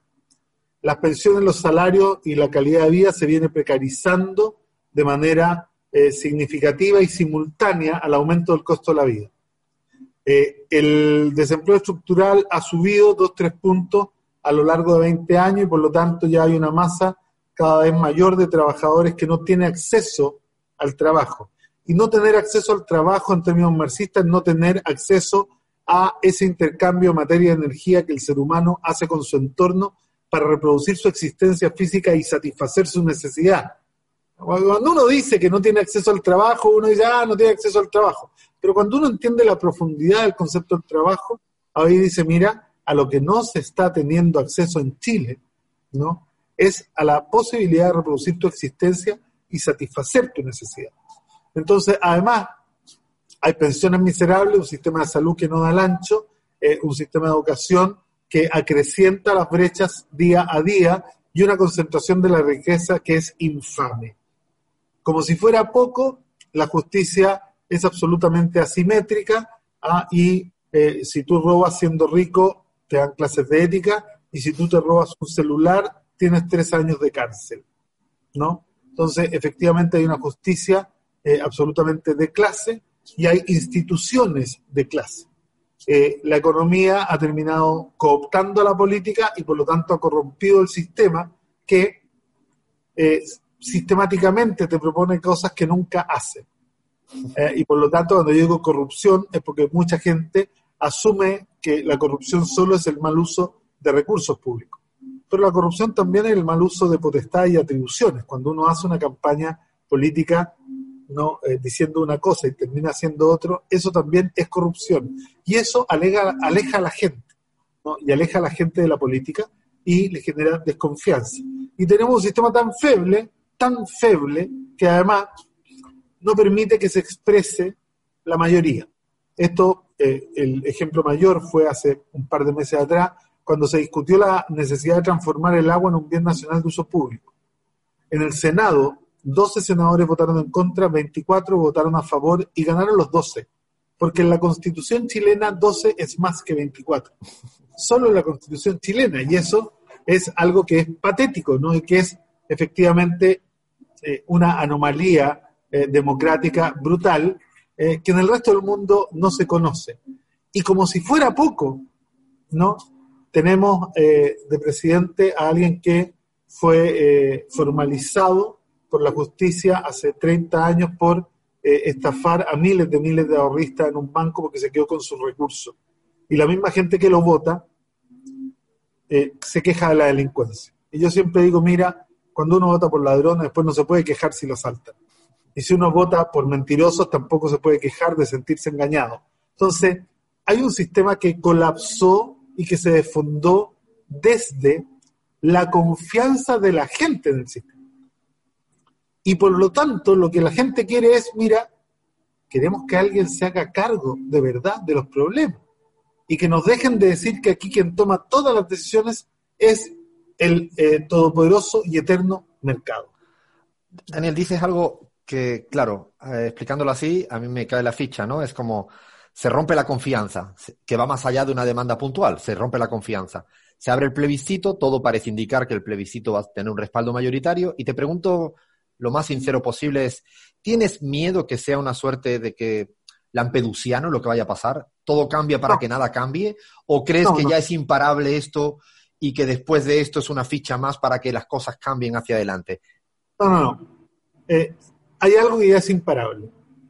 Más allá de las trampas que tiene el proceso, como el quórum de los dos tercios, como la imposibilidad de discutir todo, porque dejaron, quisieron dejar afuera, por ejemplo, los tratados de libre comercio, no pueden estar sometidos a discusión. Esto te demuestra la diferencia entre esta convención constitucional y una asamblea constituyente eh, plenipotenciaria que pudiera haber discutido todo lo que quisiera. ¿no? Aquí esto tiene límite. Pero ¿cuál es la gracia? que la derecha pinochetista, ese pinochetismo sociológico del cual tú hablaste al principio, no va a tener nunca la posibilidad de conseguir dos tercios para volver a instalar en el texto los obstáculos a la democracia que esta constitución tiene. Y por lo tanto, más allá de si terminado este proceso, ¿no? La constitución es exactamente, exacto. La constitución no va a ser exactamente lo que queremos, pero va a permitir que inmediatamente al día siguiente en un parlamento más democrático y con leyes más democráticas se empiecen a discutir en profundidad las leyes que este pueblo quiere. Por lo tanto, para mí que es relevante. Bueno, el reconocimiento de los pueblos originarios y el tránsito hacia un Estado plurinacional e intercultural para mí es fundamental.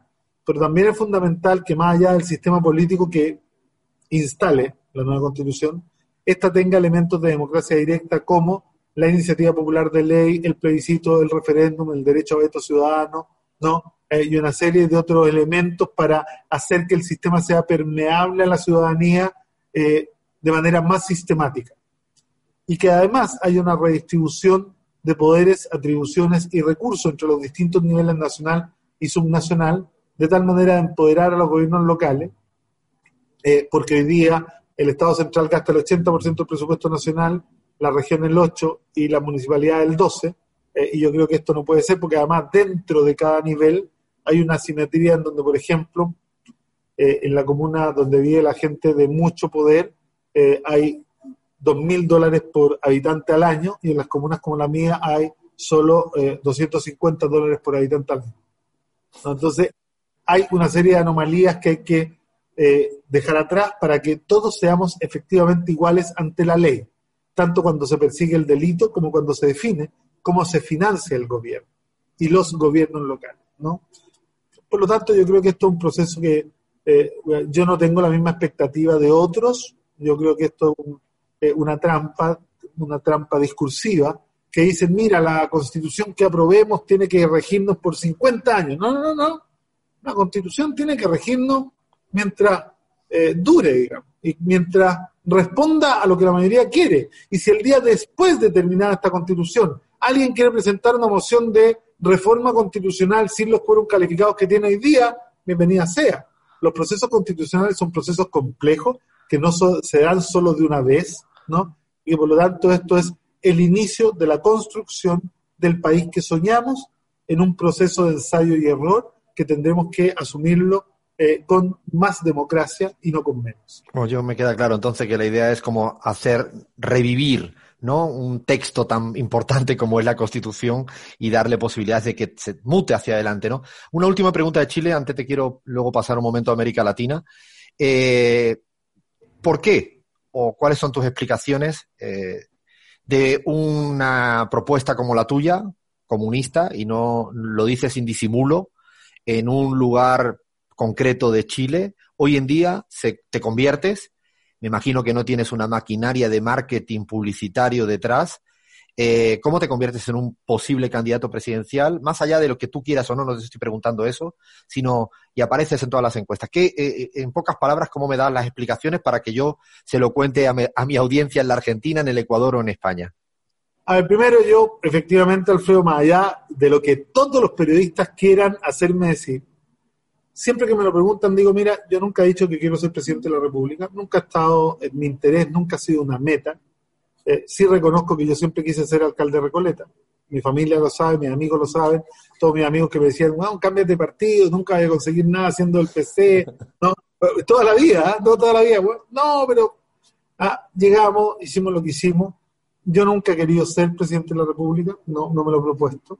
Mi partido todavía no me nomina, que es un detalle no menos importante, ¿no? Pero si hoy día aparecemos en las encuestas es porque eh, la ciudadanía a lo largo de Chile eh, está soñando un Chile en donde ellos creen que el desde, ¿no? Como cuando tú vas a comprar un auto, desde tal cantidad de dinero hacia arriba, esto es lo básico, eh, tiene que ser parecido a lo que tenemos en Recoleta. Que tú no pagues medicamentos que sean los más caros del mundo, que no pagues libros que sean los más caros del mundo, que no pagues lentes que no sean los más caros del mundo, que no pagues arriendo que sean los más caros del mundo, y que tengas acceso a la cultura, al arte, al deporte, ¿no? Eh, y que además construyamos una ciudad eh, justa, democrática e inteligente, en donde la mayor cantidad de sus necesidades básicas los ciudadanos y ciudadanas la resuelvan a distancia de una caminata. No quieren abandonar este país donde 60 municipios no tienen farmacia, en donde 213 municipios no tienen óptica, en donde 297 municipios no tienen una librería, en donde eh, 312 no tienen centros audiológicos, en donde efectivamente una población mayoritaria no tiene acceso a las cosas esenciales que necesita para vivir dignamente. Entonces, esto es lo que hoy día dicen todos, Darica Magallanes, dicen, "Ta- nos encantaría tener todo lo que tiene Recoleta en todo Chile. Y si así fuera, este sería un país tan, tan, tan, tan distinto al que tenemos hoy, que sería ya un salto maravilloso. Y porque además se dan cuenta que hay dos elementos esenciales. Mira, yo creo que hay una mayoría contundente hoy día que no quiere un segundo gobierno de derecha. ¿No? Y creo que gran parte de esa mayoría significativa tampoco quiere volver al tiempo de la concertación. La derecha y la concertación son dos caras de la misma moneda que llevaron al 18 de octubre. Entonces lo que hoy día la gente quiere, y eso es probable que lo vean reflejado en la gestión de Recoleta, voluntad política, convicción ideológica, ¿no? y capacidad técnica y política para enfrentar los abusos del modelo. Claro, la muestra, la, la seña de identidad de gestión también suma, ¿no? Que a veces está pareciera, ¿no? Establecida con las grandes matrices de opinión, como que no, no sería posible que una persona ver, de. aquí, esta candidatura, entre comillas, que todavía no es candidatura, nace de la ciudadanía, no nace ni de los medios de comunicación, ni de la tele, ni de, ni, ni de eh, la- una fama previa, nace solo de la valoración de una sumatoria de iniciativas que hablan de una gestión eficiente, eficaz, transparente, proba, participativa e innovadora, que son los seis pilares de gestión que tenemos acá. Y yo creo que ese Chile eh, puede ser mucho mejor que el que tenemos.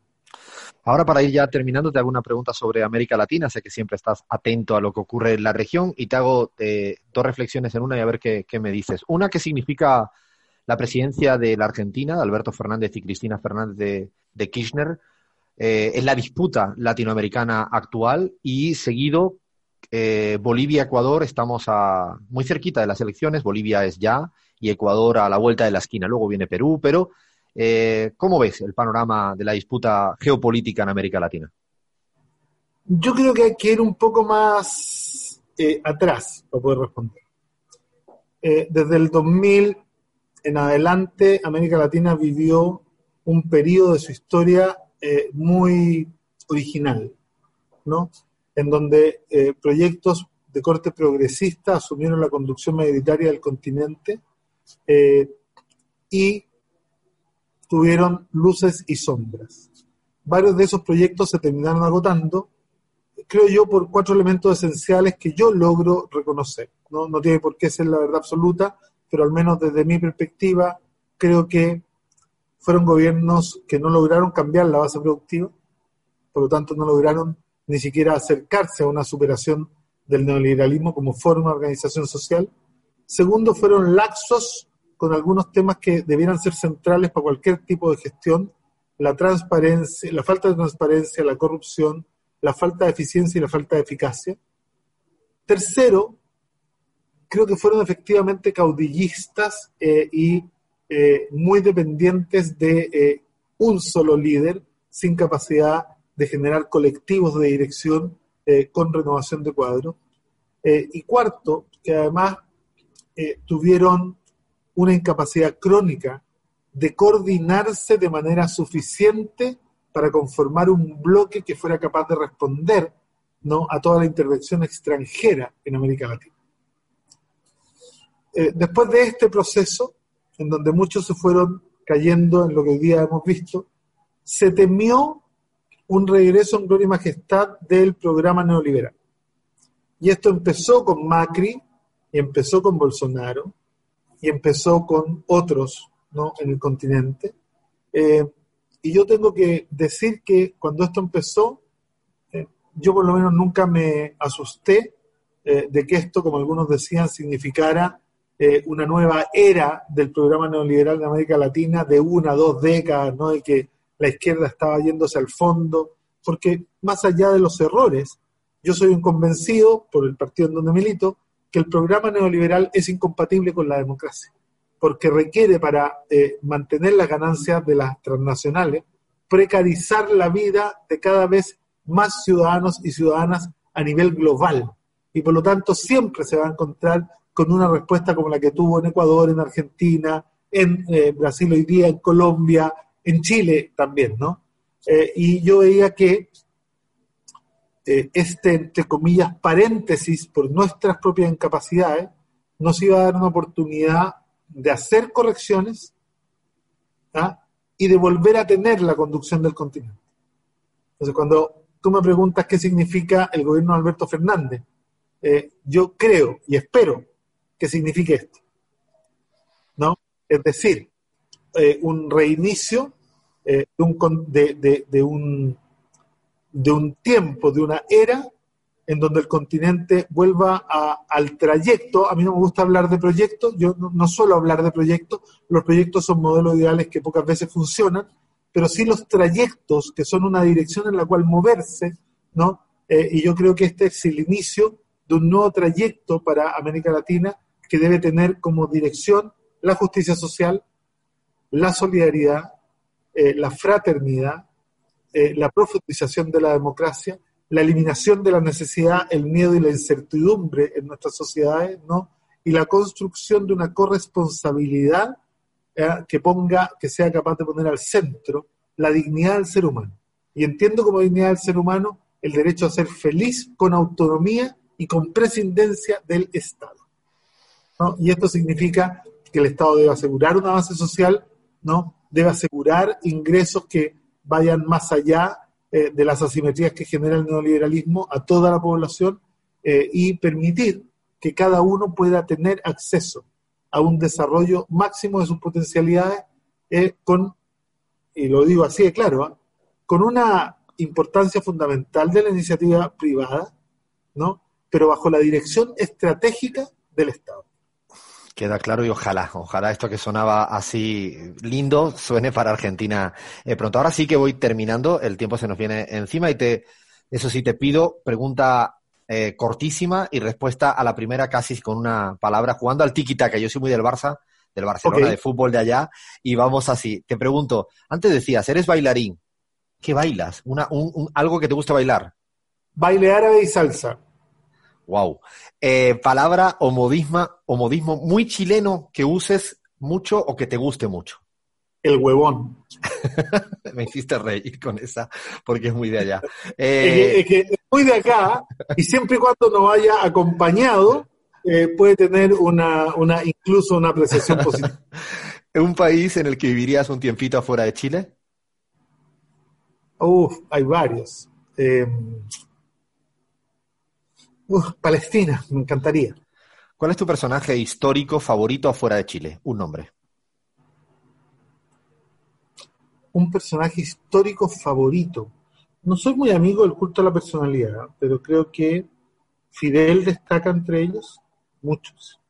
Y un Eh, y también George Habash, y que no es muy conocido, pero Sí. ¿Y un político actual eh, con el que te gustaría tomarte un cafecito? Un político actual con el cual me gustaría tomarme un café, con Petro. Y me voy al otro bando. ¿Alguien de la derecha que le tengas admiración o respeto por su intelecto o por su, no sé, honestidad casi? ¿De, de, de cuál derecha? De la derecha que tú quieras. Macron me parece un hombre muy sensato. Y ahora sí, que te digo, yo te digo una palabra y dime tú otra. Empiezo por Salvador Allende, El mejor presidente de la historia de Chile.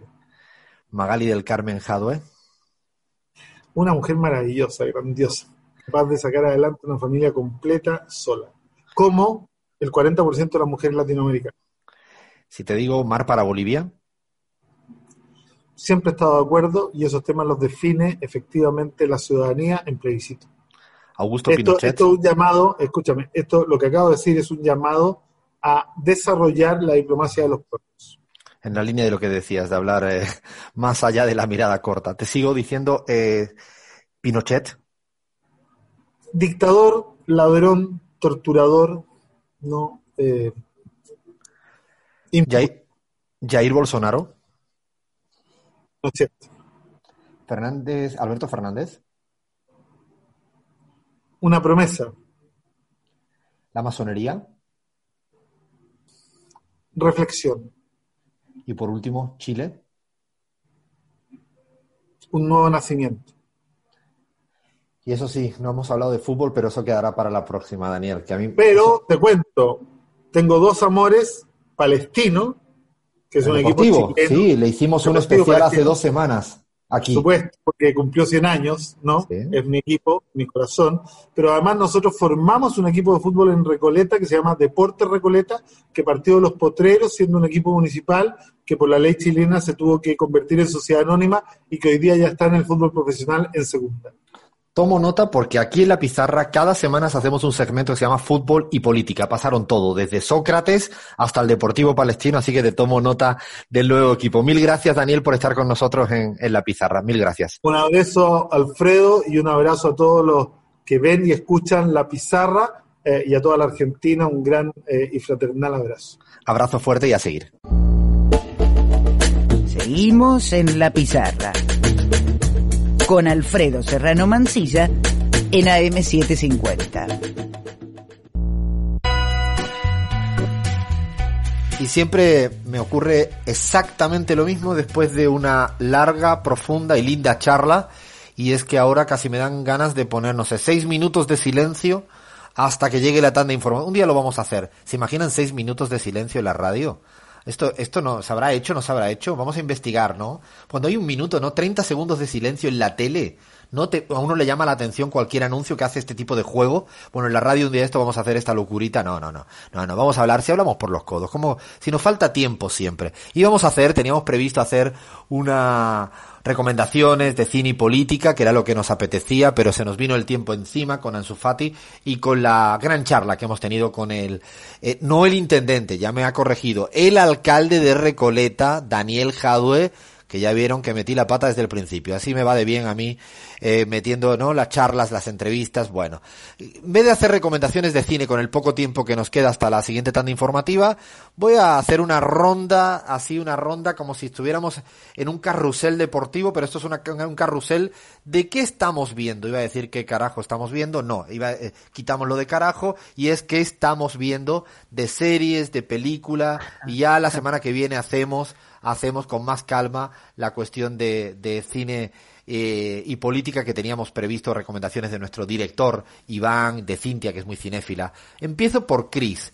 ¿Qué estás viendo, Chris? Si es que la vida mexicana te lo permite, porque como es tan lindo, hay que ganas de estar en México, por favor. Pero bueno, no, no, eso es otro tema. Otro día hablaremos de México. ¿Qué estás viendo, Chris?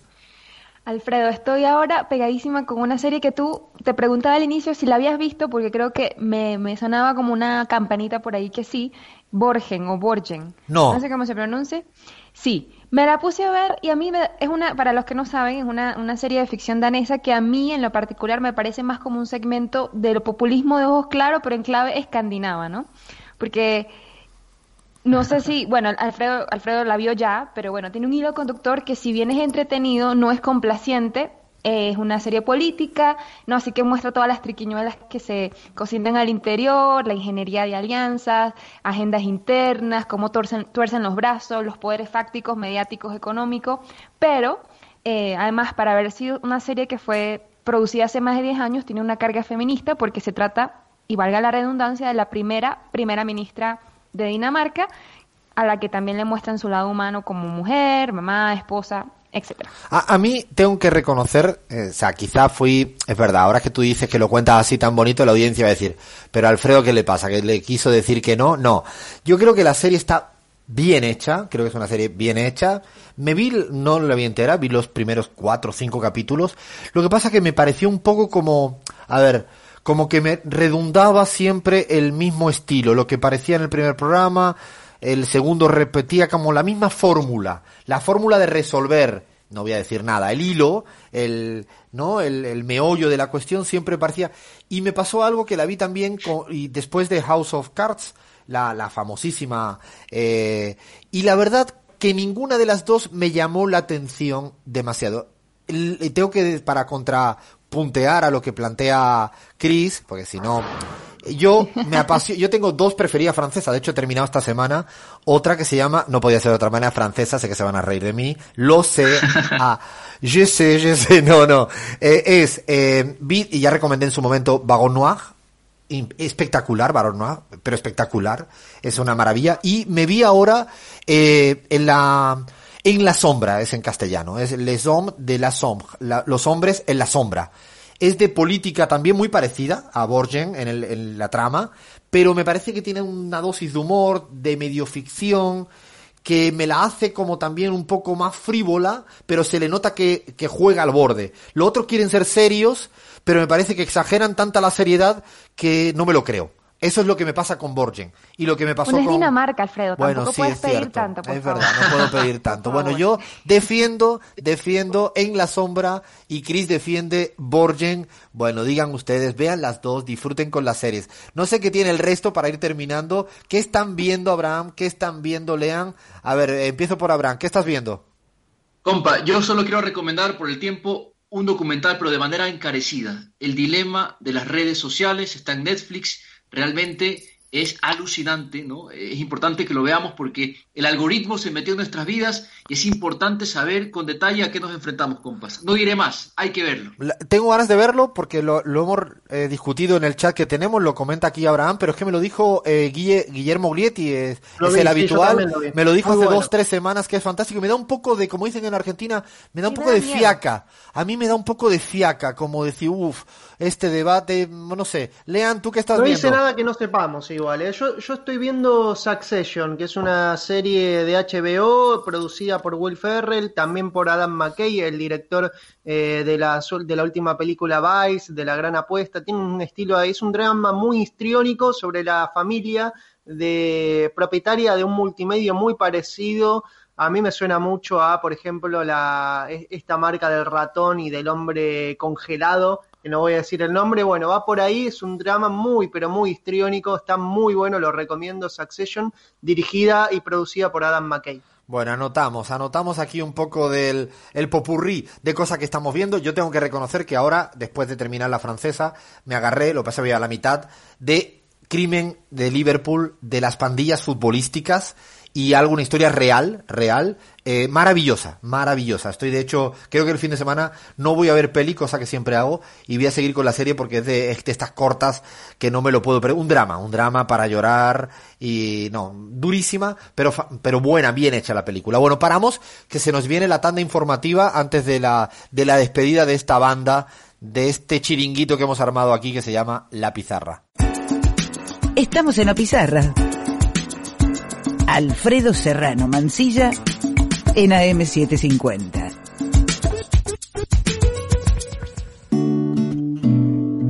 Y no sé, no sé otra vez cómo hicimos, pero dos horitas de programa. ¿Hay alguna oyente que ya ha empezado a sugerir que hagamos tres? Yo redoblo la apuesta. Le estoy pidiendo ahora mismo a M750 cinco horas porque no damos abasto.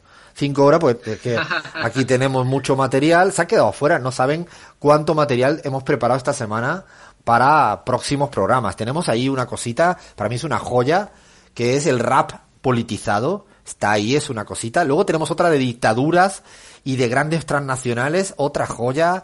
Tenemos un cada loco con su tema, no voy a decir de quién, pero unos cada locos con su tema. Bueno, hay mucho material preparado, pero bueno, así viene. Así vienen las curvas, nos ponemos a hablar, hablar, hablar y hasta por los codos, ¿no, Lean?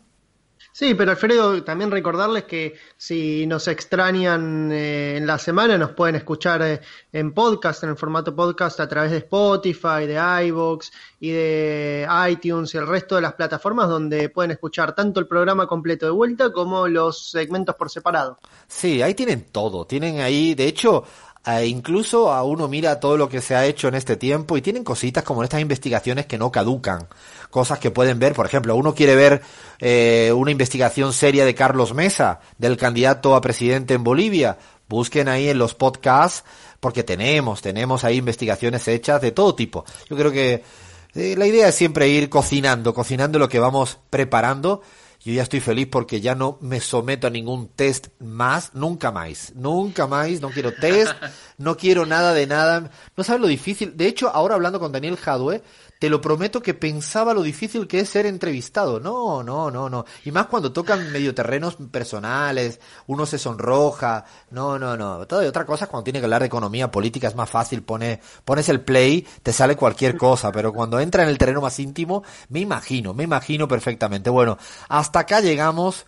Hasta acá llegamos con dos horas de programa La Pizarra, de esta travesura radial que nos que la disfrutamos muchísimo y esperemos, esperemos que la gente que nos escucha haya pasado dos horas acompañándole, incluso el que haya tenido que, no sé, en un momento barrer la casa, ¿no? En otro momento tener que salir a, con el perro, la perra, el grito del vecino, el rato da igual, la idea es acompañar. Acompañar sea en vivo, sea en podcast, sea como fuere, que es lo que nos apetece y a partir de ahora, sí, nosotros ya desconectamos el fin de semana, no sé qué van a hacer los compas, qué van a hacer las compas, cualquier cosa. Así que me voy despidiendo de la, de la banda. Salamanca, no sé cómo viene la mano el fin de semana de lo que te queda. Igualmente te pido que disfrutes, que descanse y un fuerte beso, compañero. Otro para ti, compa. Bueno, nos vamos a tener que quedar en casa, no hay chance de salir. Estamos con tormenta en España, una borrasca fuerte. Así que nada, nos quedamos aquí jugando con los chicos. Alfredo, yo sí te quiero decir que en un futuro vamos a tener que someterte también a un test de ecuatorianidad. No te vas a escapar de eso y tienes que prepararte, ¿ah? y venezolanidad. A, Crismar, Abraham, acabo de salir de una, no me metan en otra, por favor. No, eh, no seas malito. latinoamericano. No me hagan esto, bueno. me sigo despidiendo de nuestra venezolana, ex togolesa, ahora mexicana. Igual, descansa lo que pueda, disfruta lo que te dejen y nada, un fuerte beso para México y para ti. Otro para ti, Alfredo, para ustedes, compas.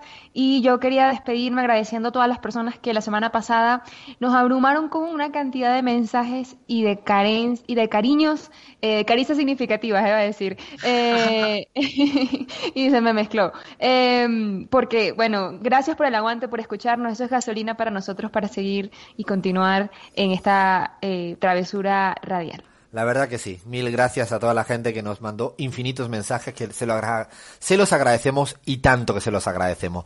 Y lean, nada, yo ya estoy listo para ver fútbol. Me pongan lo que me pongan, me pongo a ver ahora. Mañana tengo doble partido, Barça-Madrid. Esto empieza a tener esta rutina de fin de semana que me encanta, más serie. Bueno, nada, despedimos a la banda, ¿no? Despedimos a todo el equipo que hace posible, Alfredo, este programa, Fernando Sanin Eli, Julieta Palmerio y Carlos Minango estuvieron en la operación técnica. Agradecemos a Cintia China que está en redes, al equipo de Argentina Multicolor que está en la realización audiovisual y nos volvemos a escuchar el próximo fin de semana, Alfredo. Pues mil gracias a todas y a todos los que hacen esto posible, que suene como suene, que estemos como estamos, así de locos y locas. Y dijimos, dijimos desde hace mucho tiempo, lo repetimos amenazando semana tras semana, somos la pizarra y hemos venido para quedarnos. Una.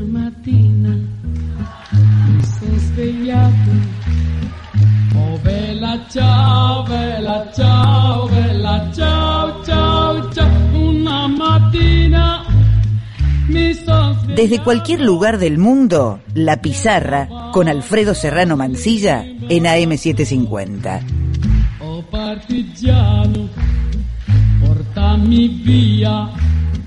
Oh bella ciao, bella ciao, bella ciao, ciao.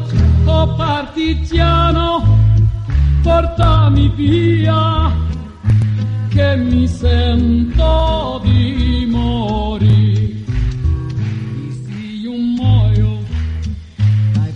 Partigiano. Oh bella ciao, bella ciao, bella ciao, ciao, ciao. E se io muoio da partigiano, tu mi devi seppellire. Steliari, lassù in montagna.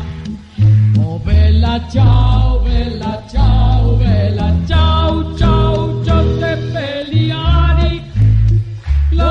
montagna, sotto l'ombra di un bel fiore. E la gente che passerà, oh bella ciao, bella ciao, bella ciao, ciao, ciao. E la gente